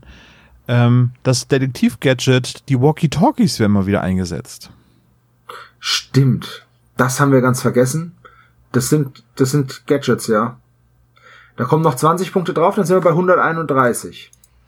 Und mit 131 ähm, sind. Nein, nein, ehrlich, ist das jetzt. Bitte? Ist das wirklich? Ist das? Was denn? Sag, sag es. Das sind, nein, nein, mit 131 sind wir auf Höhe der Comicdiebe und man muss sagen, das ist eher so eine mittlere Folge. Nein, Quatsch. also 131 ist Comicdiebe, 141 wäre zum Beispiel der grüne Geist. Letztendlich muss man sagen, ähm, wir werden immer irgendwas finden, was in den Folgen einzeln wieder auftaucht. Von daher, aber ich finde die Folge jetzt, also die Auflösung ist Klischee, der ganze Weg dahin eigentlich überhaupt nicht. Das war wirklich mal neu. Ja, fand ich auch. Ja. Ja. Ich habe übrigens noch eine neue Idee. Wollen wir diesmal irgendwie Nägel mit Köpfen machen und wir fahren jetzt mit deinem Käfer, Tom, zu Dr. Knickknobel hin. In seinen seinem- geheimen Unterschlupf unter dem Vulkan. Ja, genau. Ich habe ihn einem Peilsender beim letzten Mal untergejubelt. Ach, das ist das Piepen, das ich die ganze Zeit höre. ja. Ich dachte, der steht Genau, immer noch das im ist nicht Schrank. der Tinnitus, sondern das ist. Ja. Wollen wir da jetzt hinfahren? Ja, das Ja, bitte, los, komm, wir steigen ins Auto. Alles klar. ich sitze vorne übrigens. Shotgun. Natürlich sind sie vorne. Eine Ewigkeit später. Das ist jetzt also hier das geheime Versteck. Ja, ich hab's mir irgendwie größer vorgestellt. Ja, ich mir auch. Ist schon Ja. irgendwie ein bisschen lame. Ganz schön eng hier. Ist echt, was ist, wo, wo- guck mal, hier hinten ist noch eine Tür. Hängt ein Schild dran, guck mal. Kein Geheimversteck. Ah ja, okay. Dann ist es wohl nicht das Geheimversteck. Sollten wir woanders ja, hingehen. Mist. Ich habe gedacht, das wäre hier. Mein detektivischer Spürsinn sagt mir, wir gehen einfach durch diese Tür. Okay. Das sieht aus wie das Schlafzimmer. Da liegt jemand im Bett. Sind Sie das Dr. Knobel? Wer spricht da? Ne, die drei Podcaster. Wir haben gedacht, äh, wenn Sie nicht zu uns kommen, dann kommen wir mal zu Ihnen. Das ist aber nett. Ich bin heute sehr krank und deswegen habe ich auch nichts vorbereitet. Aber wartet mal. Ich bin doch vorbereitet. Haha. Dieser verdammte Dr. Knobel, immer ist er uns einen Schritt voraus. Setzt euch. Zufälligerweise stehen hier drei Stühle. Man könnte meinen, sie hätten auf uns gewartet. Habe ich natürlich nicht hier drei Stifte und drei Zettel. Die drei Gläser mit Limonade sind die für uns. Natürlich. Eins davon ist vergiftet. Hm, 33% Chance. Das ist akzeptabel. Ich nehme das ne? linke. Du nimmst das mit dem grünen Strohhalm, ja? Wenn's Lotto wäre, würde ich spielen. Eine 100% Chance, wenn man nicht viel Spaß am Leben hat. Entweder bekommt man eine Erfrischung oder man wird erlöst. Aber nun los geht's. Jawohl. Zu Beginn stehen alle im Regen. Wie oft beschweren sich denn die Mitglieder der Gruppe über das Wetter? Ach du lieber Also Gott. sowas zähle ich doch nicht. Boah, die Fragen sind ja jetzt schon knackig. Wenn das so weitergeht, war das das letzte Quiz für mich. Ich, ich rate einfach mal ins Blaue. Ins Graue, das Wetter ist doch so schlecht. Boah, ich habe mir alles rausgeschrieben aus dem, aus dem Gespräch. Aber doch nicht, wie oft die sich beschweren. Also, wir haben drei Antworten. Zweimal dreimal und einmal viermal. Und es ist viermal. Oh, was für ein Glück. Und zwar beschwert sich Bob zweimal über das Wetter. Oh, Peter ich habe Bob nur einmal. gezählt. Und äh, Lowell auch einmal. Ja, das habe ich, ich habe ich hab Bob nur einmal gezählt. Aber die Frage war nicht, wie viele beschweren sich über das Wetter, sondern wie oft beschweren sie sich Ah, über das das ist Wetter. natürlich richtig. Demnach ist nur Tom der Richtige. Da hat sich die Anreise schon gelohnt, nicht wahr, Tom? Tom, du hast, ge- du hast geraten, oder? Ja, natürlich habe ich geraten. Ich hätte, ich habe einfach gesagt, nee, drei, hm, fünf auf keinen Fall. Ich nehme mal vier. Das Also ich, hab mir halt, ich, hab, ich wusste halt Bob, wo er am Anfang sagt, ähm, da ist doch irgendwas undicht da oben oder da läuft doch irgendwas aus. Dann ja, Peter, Bob der sagt, sagt Schweinewetter. wortwörtlich, das ist ein Mistwetter. Dann sagt Mr. Lowell noch, danke, dass ihr trotz dieses Hundewetters gekommen seid. Genau. Und dann sagt äh, Peter doch noch Schweinewetter. Aber das vierte Mal habe ich jetzt selbst auch gar nicht auf dem Schirm. Also, Frage Nummer zwei. Wie heißt das Ehepaar Marriott mit vollem Namen? Haha.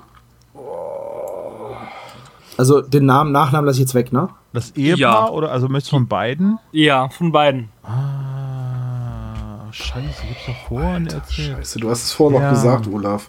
Ja, aber äh, beim, bei ihm ändert sich der Name zu den Winchesters, ja. Sie weiß ich noch, aber er.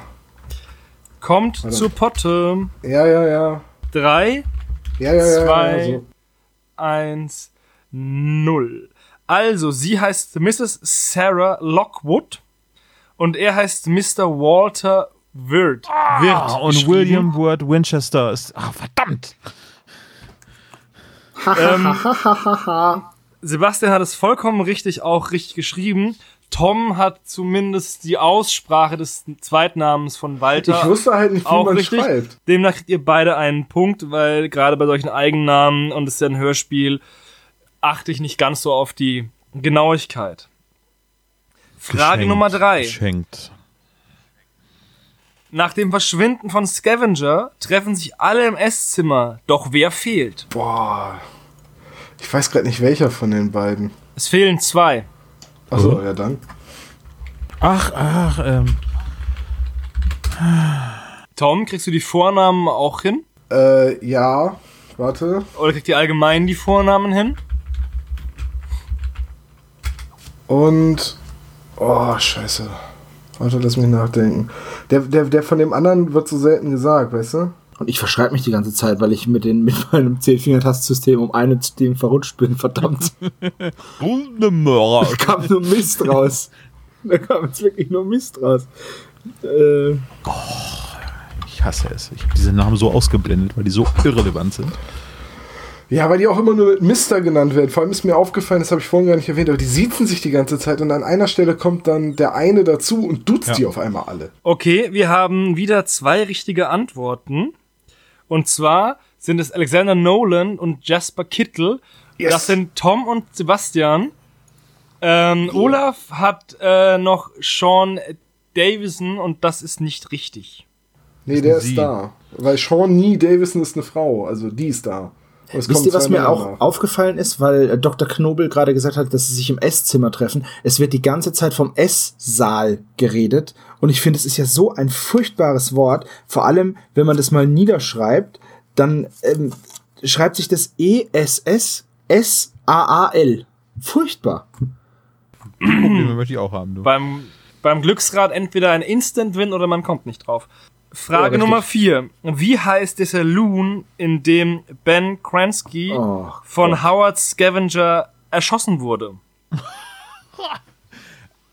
Lecke mio. Das ist so gemein, du fragst nach so vielen Eigennamen und, und, und ich weiß nicht, wie man die schreibt. Ich habe keine Ahnung.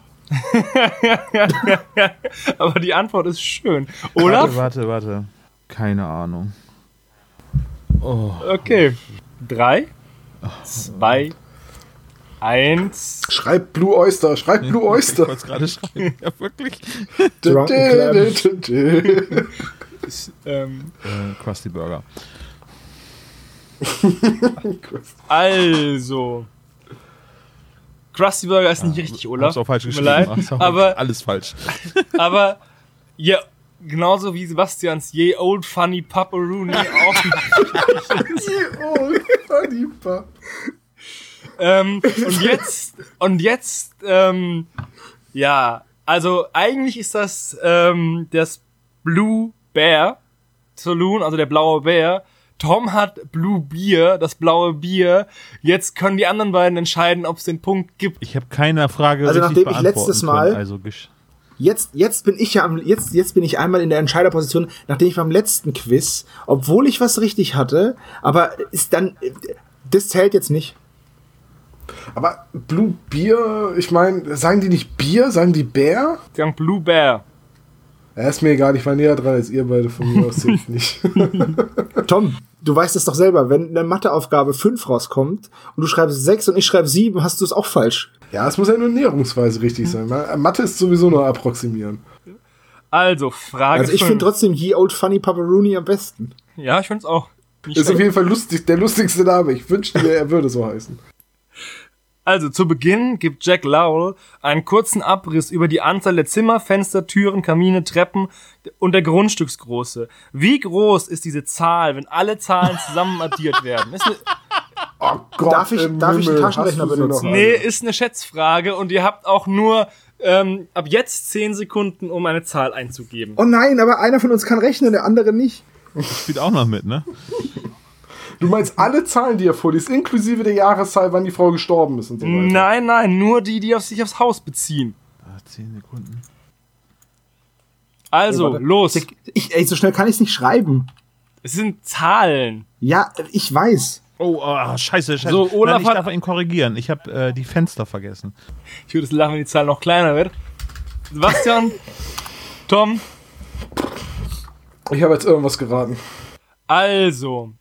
Es sind 500 Zimmer vor 1906, 220 Zimmer nach 1906, Oh, hab ich davon vergessen. 39 Schlafzimmer, 13 Bäder, 6 Küchen, 2800 Quadratmeter Fläche, 8000 Fenster, 900 Türen, 46 Kamine und 44 Treppen, was zu einer Zahl von 12.568 führt. Und damit ist Tom am nächsten dran mit 12.000. Aber die Zahlen, die du gerade aufgezählt hast, da ist man, da ist man noch locker schon bei drei, über 13.000. Na egal. Äh, 12.000. Also ich ich habe habe, geraten. wie, was, ist, was kommt jetzt genau raus? Also wenn ich mich nicht verrechnet habe, 12.568. Aber vielleicht Also habe ich ich, ich habe verrechnet. die Zahlen, die ich eingegeben habe, ergeben 11.000, weil ich nämlich 807. So, ich habe nämlich einfach alles aufgeschrieben, was ich wusste. Ich habe dann Ist-Ergebnis geschrieben, weil ich nicht so gut in Mathe bin. So. Und ist das Ergebnis. Jetzt Und muss ich hat- aber mal kurz nachrechnen, Ich weil rechne du hast vollkommen recht, Tom. Also ich hatte mal nachgerechnet, es sind wirklich 12.565. Okay, ja, dann. Äh, hab ich mich 68. gerade- Da habe ich mich gerade verschätzt. Aber ich bin natürlich, also Tom bekommt erstmal den Punkt, wie obwohl viel, hast, wie viel hat Tom geschätzt? 12.000 Scheiße, ich habe 200 weniger. und ist damit näher dran. Ja. Ähm, da muss man sagen, Tom, das war ein außergewöhnlich gutes Quiz von dir mit vier richtigen Antworten. Olaf, ich bin enttäuscht. Du hättest dir die Anreise auch sparen können. Aber die Fragen waren gemein. Ich habe bei fast allem geraten, außer bei den Vornamen von den Leuten. Gib mir bitte meine Limo zurück. Und, und nun raus. Ich ziehe meine Schlafmütze aus. Ich muss mich ausruhen. Na gut. Na, gehen wir halt. Wenigstens habe ich Danke Olaf geschlagen. gar. Ey, Die Fragen werden auch immer fieser. Ja, aber im Endeffekt sind wir selber schuld. Ja, wir sind einfach sonst zu gut. Wir haben es uns aber auch so gewünscht. Ja. Ja, ist immer so zwischendurch hat man mal so gute Folgen und dann mal schlechte Folgen. Ja, im Gegensatz zu der, letztes Mal war sie ja, war ich ja voll schlecht, weil da habe ich ja, ähm, da habe ich ja gedacht, die Band heißt Bingo Bongo Lullefatz, aber das stimmte Richtig. ja auch nicht. Und wisst ihr, worüber ich mich richtig ärgere? Nee. Ich habe mir, alleine um unseren Gast aus der letzten Folge zu zitieren, liebe Grüße Nils, weil das Band-Naming-Game hier wirklich wieder very high ist. Ich mir auch. Ich habe mir alle Bands, die Bob am Anfang aufzählt, aufgeschrieben, nämlich die Swamp Pets, Crunchnet und Daddy Starlings. Und ich habe, ich wusste nicht, wie, ich habe das nicht richtig verstanden, deswegen habe ich Swamp Pets, also die, die ähm, Sumpfhaustiere, Ja, so habe ich es auch geschrieben. Crunchnet und Daddy's Daleks, also wie das von Dr. Who, diese Roboter. Und ich hatte mir sogar die Namen von den, von den Marriotts aufgeschrieben und was ist, ich habe den Zettel nicht wieder gefunden. Was ich mir noch alles aufgeschrieben habe, ähm, zum Beispiel, dass es bei dem Boot sich um ein Kabinenboot handelt. Ja, Ja. Oder dass, der, oder dass der Pavillon an die östliche Seite das des auch, Hauses Auch alles angrenzt. Übrigens Nachträge zu der Nielsenburger-Folge. Äh, wäre denn etwas für die Zwischenfolge, aber die ist vielleicht noch ein bisschen hin. Weil wir machen jetzt noch eine Geburtstagsfolge für mich. Huhu! Und dann kommt erst das Feedback. Aber ich könnte das mal eben schon vorwegnehmen. Der Name Hula Hoops ist übrigens eine Ehrbietung für William Arden. Nämlich die Tochter von William Arden war in der Band die Hula Whoops. Das ist also der Bandname von William Mensch. Ardens Tochter. Das hat uns Und sie hat ihm nicht die Namensnutzungsrechte erteilt. Das finde ich ja fies. hat auf jeden Fall äh, der liebe Christian bei uns noch in den Kommentar, äh, in die Kommentare reingeschrieben zur Folge 20. Aber ich möchte trotzdem anmerken, dass sowohl der Name Hula Hoops als auch der Name Hula Whoops blöd ist. Ja, mein Gott, aber äh, heißt Nee, der ist mal blöd. Das ist so hinzunehmen, das ist echt ein blöder Name. Dann lieber Daddy Starlex. Wie lustig das auch wäre. Und dann Exterminate. gehen die auf die Bühne, so, so ein bisschen wie Daft Punk, aber aus den 80ern mit so klotzigen Roboterkostümen, die dann nur rumrollen. Praktisch so eine Stephen Hawking-Band. Äh, übrigens äh, war es die Frau von William Arndt, die war in, äh, in der Band. Hätten wir nachlesen können in unserer Vorbereitung, aber die letzte Folge wurde relativ spontan aufgenommen, ja. Was ja uns nicht so ähnlich sieht normalerweise. Tja, sei es drum. Es war jedenfalls wieder sehr spannend mit euch. Es war sehr unterhaltsam. Es war ein tolles Quiz mit echt schweren Fragen und Raten hat sich wirklich bezahlt gemacht. Ich werde jetzt nur noch raten in meinem Leben und nichts mehr wissen. Ähm, So Ja, kommen ja viele durchs Leben mit Raten. Ja. ja, meistens alles auf Raten. Äh, Ich wollte den Gag auslassen, ne? du aber mein Gott, ihr müsst es machen. Ja, natürlich. Kein Witz ist zu flach, als dass wir ihn nicht machen könnten. Hallo? Das ist doch normalerweise mein Job Muss ich dich dann irgendwie. noch ausreden? Oder willst du denn schon verraten, welche Folge Ja. du dir zum Geburtstag wünschen müsst? Also ja, ich möchte natürlich ein bisschen, die Frage wird natürlich dann gleich wieder aufkommen, wann kommt das neue Folgenvoting? Also nach dieser Folge wird es dann wieder eine Feedback-Folge geben und dann gibt es wieder ein Folgenvoting. Und dann versuchen wir das auch wieder ein bisschen regelmäßiger reinzubekommen. Also wir haben ja gesagt, nicht jede Folge. Aber danach wird es dann wieder was geben. Aber jetzt erst einmal wird es meine Geburtstagsfolge, Folge 22 des spezialgelagerten Sonderpodcasts wird. Ich habe es jetzt richtig in die Länge gezogen, oder? Ja, fast schon Ja. Es ist fast schon wie bei Ich bin ein Star, holt mich heraus. Du bist es vielleicht. Oh mein Gott.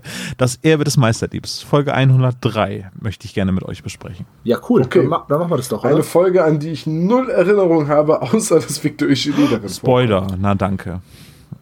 Also. Ja, sorry. Die Folge wird übelst klischeebehaftet, weil es geht garantiert um Kunst und Victor Eugenie und, ist auch dabei. und Diebstahl geht's auch, glaube ich.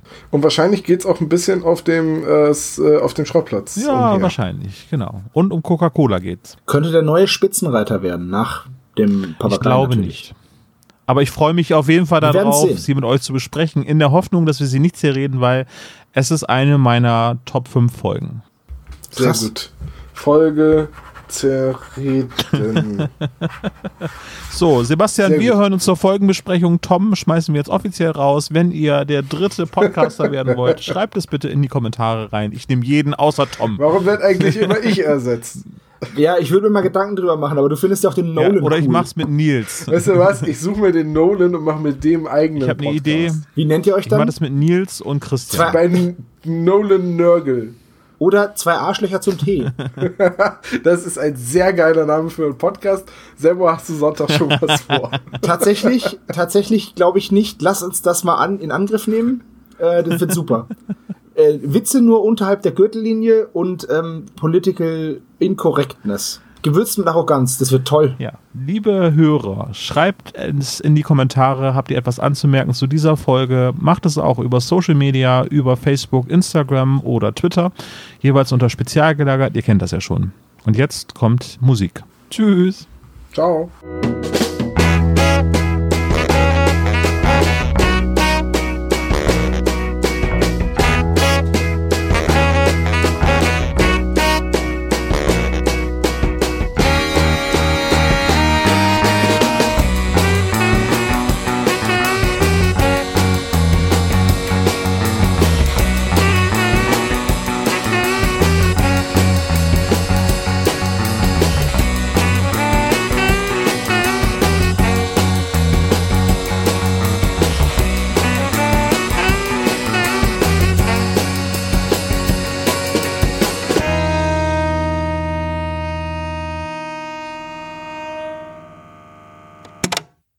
Dieser Podcast ist ein reines Hobbyprojekt von drei Fans und steht in keiner Verbindung zu Europa oder Kosmos. Jegliche Namensrechte bleiben gewahrt. Wir bedanken uns bei der Band Tech Fu, dass wir ihren Song nicht kleinlich als unser Intro verwenden dürfen. Ihr findet Tech Fu unter www.techfu.de oder bei Soundcloud. Außerdem danken wir unserer Station Voice Heinz Kreienbaum. Ihr findet den spezial gelagerten Sonderpodcast unter spezialgelagert.de oder ihr folgt uns auf Facebook, Instagram oder Twitter, jeweils unter spezial gelagert.